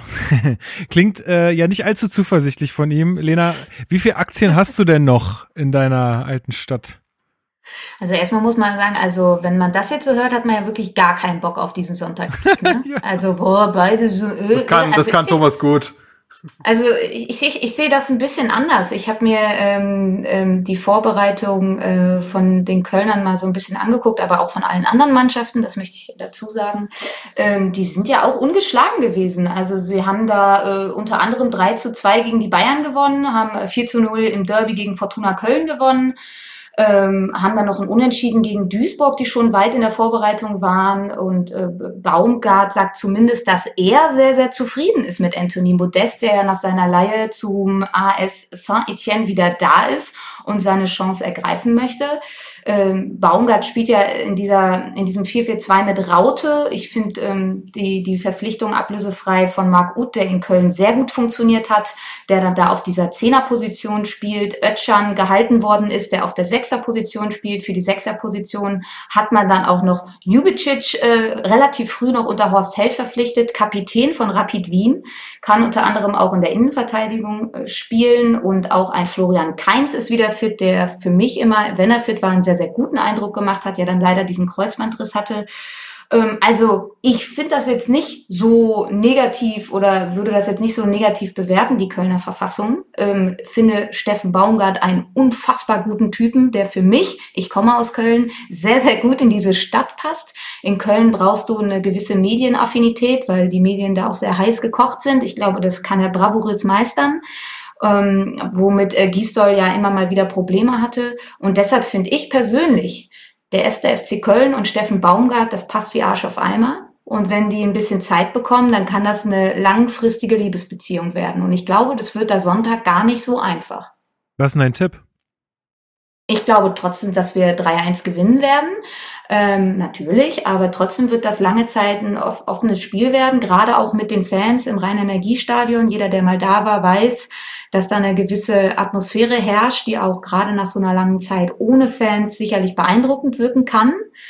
Aber hinten raus äh, wird sich die Qualität äh, auf unserer Seite dann ähm, auch durchsetzen. Aber so ganz so schlecht, ähm, die Kölner müssen leider, glaube ich, am zweiten Spieltag gleich in München ran. Da mhm. steigt die Laune doch direkt. ähm, und danach geht's, glaube ich, zu Hause gegen Bochum. Das ist dann wohl doch äh, auch schon dann ein Pflichtsieg, wenn du, wenn du weit in der Liga bleiben möchtest. Marc, was ist deine, Ein äh, deine Einschätzung? Wie, wie schnell gelingt es ähm, Hertha da klare Verhältnisse zu schaffen gegen die Kölner? Ja wenn überhaupt. Frage. Wenn überhaupt. Ich einfach gerade sagen, wenn da fehlt das Ob. Es ist, es ist einfach nur eine Frage der Zeit. Äh, ich schätze deinen Optimismus, Lukas. Nee, also ja, also wenn man äh, Thomas gehört hat, dann mm, ja, schien irgendwie gar nichts zu funktionieren beim FC. Ich, ich stecke in der Vorbereitung nicht komplett drin, obwohl ich die Saisonvorschau für 90 Plus geschrieben habe. Aber bei den Testspielen ist es immer so eine Sache, da kriegst du ja wirklich immer nicht so ganz viel raus. Was tatsächlich ein Punkt ist, ist, dass dieser Kader schwierig ist. Also in den letzten Jahren gab es beim 1. FC Köln immer mal wieder ganz gute Transfers, aber auch sehr viel schlechte. Und daraus hat sich ein sehr unbalancierter Kader ergeben. Du musstest jetzt Corona-bedingt, musstest du äh, Transferplus erwirtschaften. Es ist gut möglich, dass äh, Skiri noch geht, der im Mittelfeld extrem wichtig ist. Und dann hast du da eine Mannschaft, die eigentlich entkernt wurde, was ihre Qualität angeht. Klar, es gibt immer noch einen Uten und einen Duda, aber wichtige Stützen sind weg. Und du hast es nicht wirklich gleichwertig ersetzen können. Und wir reden über eine Mannschaft, die letztes Jahr 16. geworden ist. Und wenn die nicht sehr viel besser ist, dann ist das ein Problem. Du hast dich für Steffen Baumgart äh, als Trainer entschieden, ähm, mit dem, äh, für den es äh, schwierig ist, glaube ich, in diesem offenen Umbruch seine Spielidee zu implementieren. Und ich glaube auch, dass es die ersten Spieltage da durchaus für Probleme sorgen könnte, um den Bogen eben zu spannen. Deswegen glaube ich, dass Hertha ein Stück weiter ist, weil die Achse steht, weil man schon eher weiß, äh, weil die Spieler schon eher an die Spielidee äh, gewöhnt sind durch die Vorbereitung. Und deswegen glaube ich, dass Hertha dieses Spiel gewinnen wird. Ich glaube aber, dass es trotzdem ein Kraftakt wird und jetzt noch nicht äh, Hurra-Fußball. Und ich gehe deshalb von einem knappen 1 zu 0 aus. So wie quasi gegen Meppen, wenn auch das Tor durchaus früher fallen könnte. Das glaube ich nämlich auch. Also ich würde auch auf ein 1 zu 0 tippen, dass es gar nicht so ein Hurra-Fußball wird oder irgendwie was, was wir auch schön anzugucken. Es ist immer früh in der Saison, müssen sich, sich die Mannschaften ja häufig noch finden. Und äh, ich gehe auch davon aus, kann es aber auch super schwer einschätzen. Also ich meine, wie will man das zu dem Zeitpunkt jetzt schon irgendwie äh, sagen? Da muss man einfach abwarten, glaube ich. Ähm, aber ich glaube, wir haben mit diesem Weiterkommen jetzt äh, äh, eine sehr gute Basis gelegt, ähm, haben jetzt, glaube ich, da schon eine Truppe zusammen, die sich ganz gut versteht. Äh, zumindest wirkt das auf jeden Fall, äh, was man als Fan so mitbekommt, äh, so. Und ähm, ja, ich bin da auch sehr zuversichtlich. Also bin ich ja nicht immer, aber da bin ich sehr zuversichtlich. Wenn man, wenn man ein bisschen Steffen Baumgart Fußball aus Paderborn sich nochmal in Erinnerung ruft, dann gehen die Spiele aber meistens nicht zu null aus und ähm, es werden auch immer mindestens zwei geschossen. Also ich glaube, so ein unattraktives Spiel wird es nicht geben. Also auf jeden Fall viele Tore, schätze ich. Na, können wir nur hoffen. Auf jeden Fall mehr auf unserer Seite. Das wäre ganz schön. Ähm, gut, dann ähm, ja, würde ich sagen, haben wir es für heute äh, mit den Themen. Außer irgendjemand sagt von euch, ich hätte gern da noch was besprochen. Ähm, aber euer Schweigen sagt mir, dass äh, das nicht der Fall ist. Deswegen. Ähm, Vielleicht hast du meinen Magen knurren, das könnte eine ja. sein, aber ansonsten kommt von mir nichts mehr. gut. Gar nichts mehr, sehr gut. Ähm, Gar nichts. Ja, wir haben ja, wir haben ja so die Tradition, dass äh, hier unsere Gäste äh, einen Song auf die Playlist packen dürfen. Und wir haben dir auch schon äh, vor, vor der Sendung im Vorgespräch gesagt, dass du das machen kannst, Lena. Du kriegst auch gleich das letzte Wort sozusagen. Deswegen verabschiede ich mich jetzt auch von den Hörerinnen. Äh, Marx war mir immer wieder eine Freude, wie immer eine Freude mit dir. Ähm, ich freue mich auf das äh, erste Bundesligaspiel, was wir besprechen dürfen nächste Woche. Mhm. Ähm, jetzt ist erstmal auch Urlaub vorbei, ne? Das ist ja auch klar, dass du jetzt nicht wieder ja, spielen du, kannst jetzt, wie in letzter nee, Zeit. Nee, jetzt, äh, jetzt Hashtag alles raushauen, 100 Prozent geben. Ne? Wir wollen das Beste aus der Podcast-Saison holen, ist klar. genau. Ähm, sehr, sehr, sehr, sehr ich stehe da positiv gegenüber. Und wir haben ja äh, bald auch ein gewisses Highlight noch zu liefern um es mal anzuteasern. Also so da wird richtig geballert jetzt in den nächsten Wochen. Ey, ich sag euch, das das wird, wird krass. Ähm, genau, ich äh, verabschiede mich auch. Vielen Dank für euer Ohr da draußen. Äh, bleibt uns gewogen, meldet euch äh, bei mail.herterbase.de ähm, oder auf Twitter, Instagram, äh, folgt uns da, lest auch unsere Artikel auf der Homepage herterbase.com oder de, egal wie ihr wollt, glaube geht beides. Ähm, yes. Ja, lasst euch impfen, falls ihr das noch nicht gemacht habt äh, und vor allem pünktlich auch das zweite Mal dann, ganz wichtig, ähm, damit wir auch alle wieder bald ins Stadion können. Und jetzt äh, übergebe ich an Lena, die Ach so, eine Sache noch. Natürlich vielen lieben Dank an Lena. Das hat ganz großen Spaß gemacht. Ähm, ja, gerne. Auf ein ja, baldiges, auf ein baldiges Wiederhören und vielleicht da irgendwann auch sehen. Ja, wer weiß. Das wollte ich auch gerade noch sagen. Ähm, vielen, vielen Dank, dass du auch so bereitwillig äh, mitgemacht hast. Ähm, und äh, ja, vielleicht äh, hört man sich ja hier nochmal. Und wie gesagt, wir, wir verfolgen alles, was du so treibst da bei Hertha TV äh, ganz nah und äh, ja, freuen uns schon auf alles, was da kommt. So, und jetzt ich darfst du. Auch, hat Spaß gemacht. Jetzt darfst du die Sendung beenden. Mit, dein, mit deinem Song, den du auf die Playlist packst. Okay, ähm, den Song, den ich auf die Playlist packe, ich bin ähm, sehr großer ABBA-Fan. Ich liebe alte Musik und ähm, ganz in der Hoffnung, dass wir am Sonntag nach einem fulminanten Auswärtssieg gegen den ersten FC Köln ganz viel Grund zum Tanzen haben, packe ich auf die Playlist Dancing Queen von ABBA. In diesem Sinne, es hat mir Spaß gemacht. Ciao.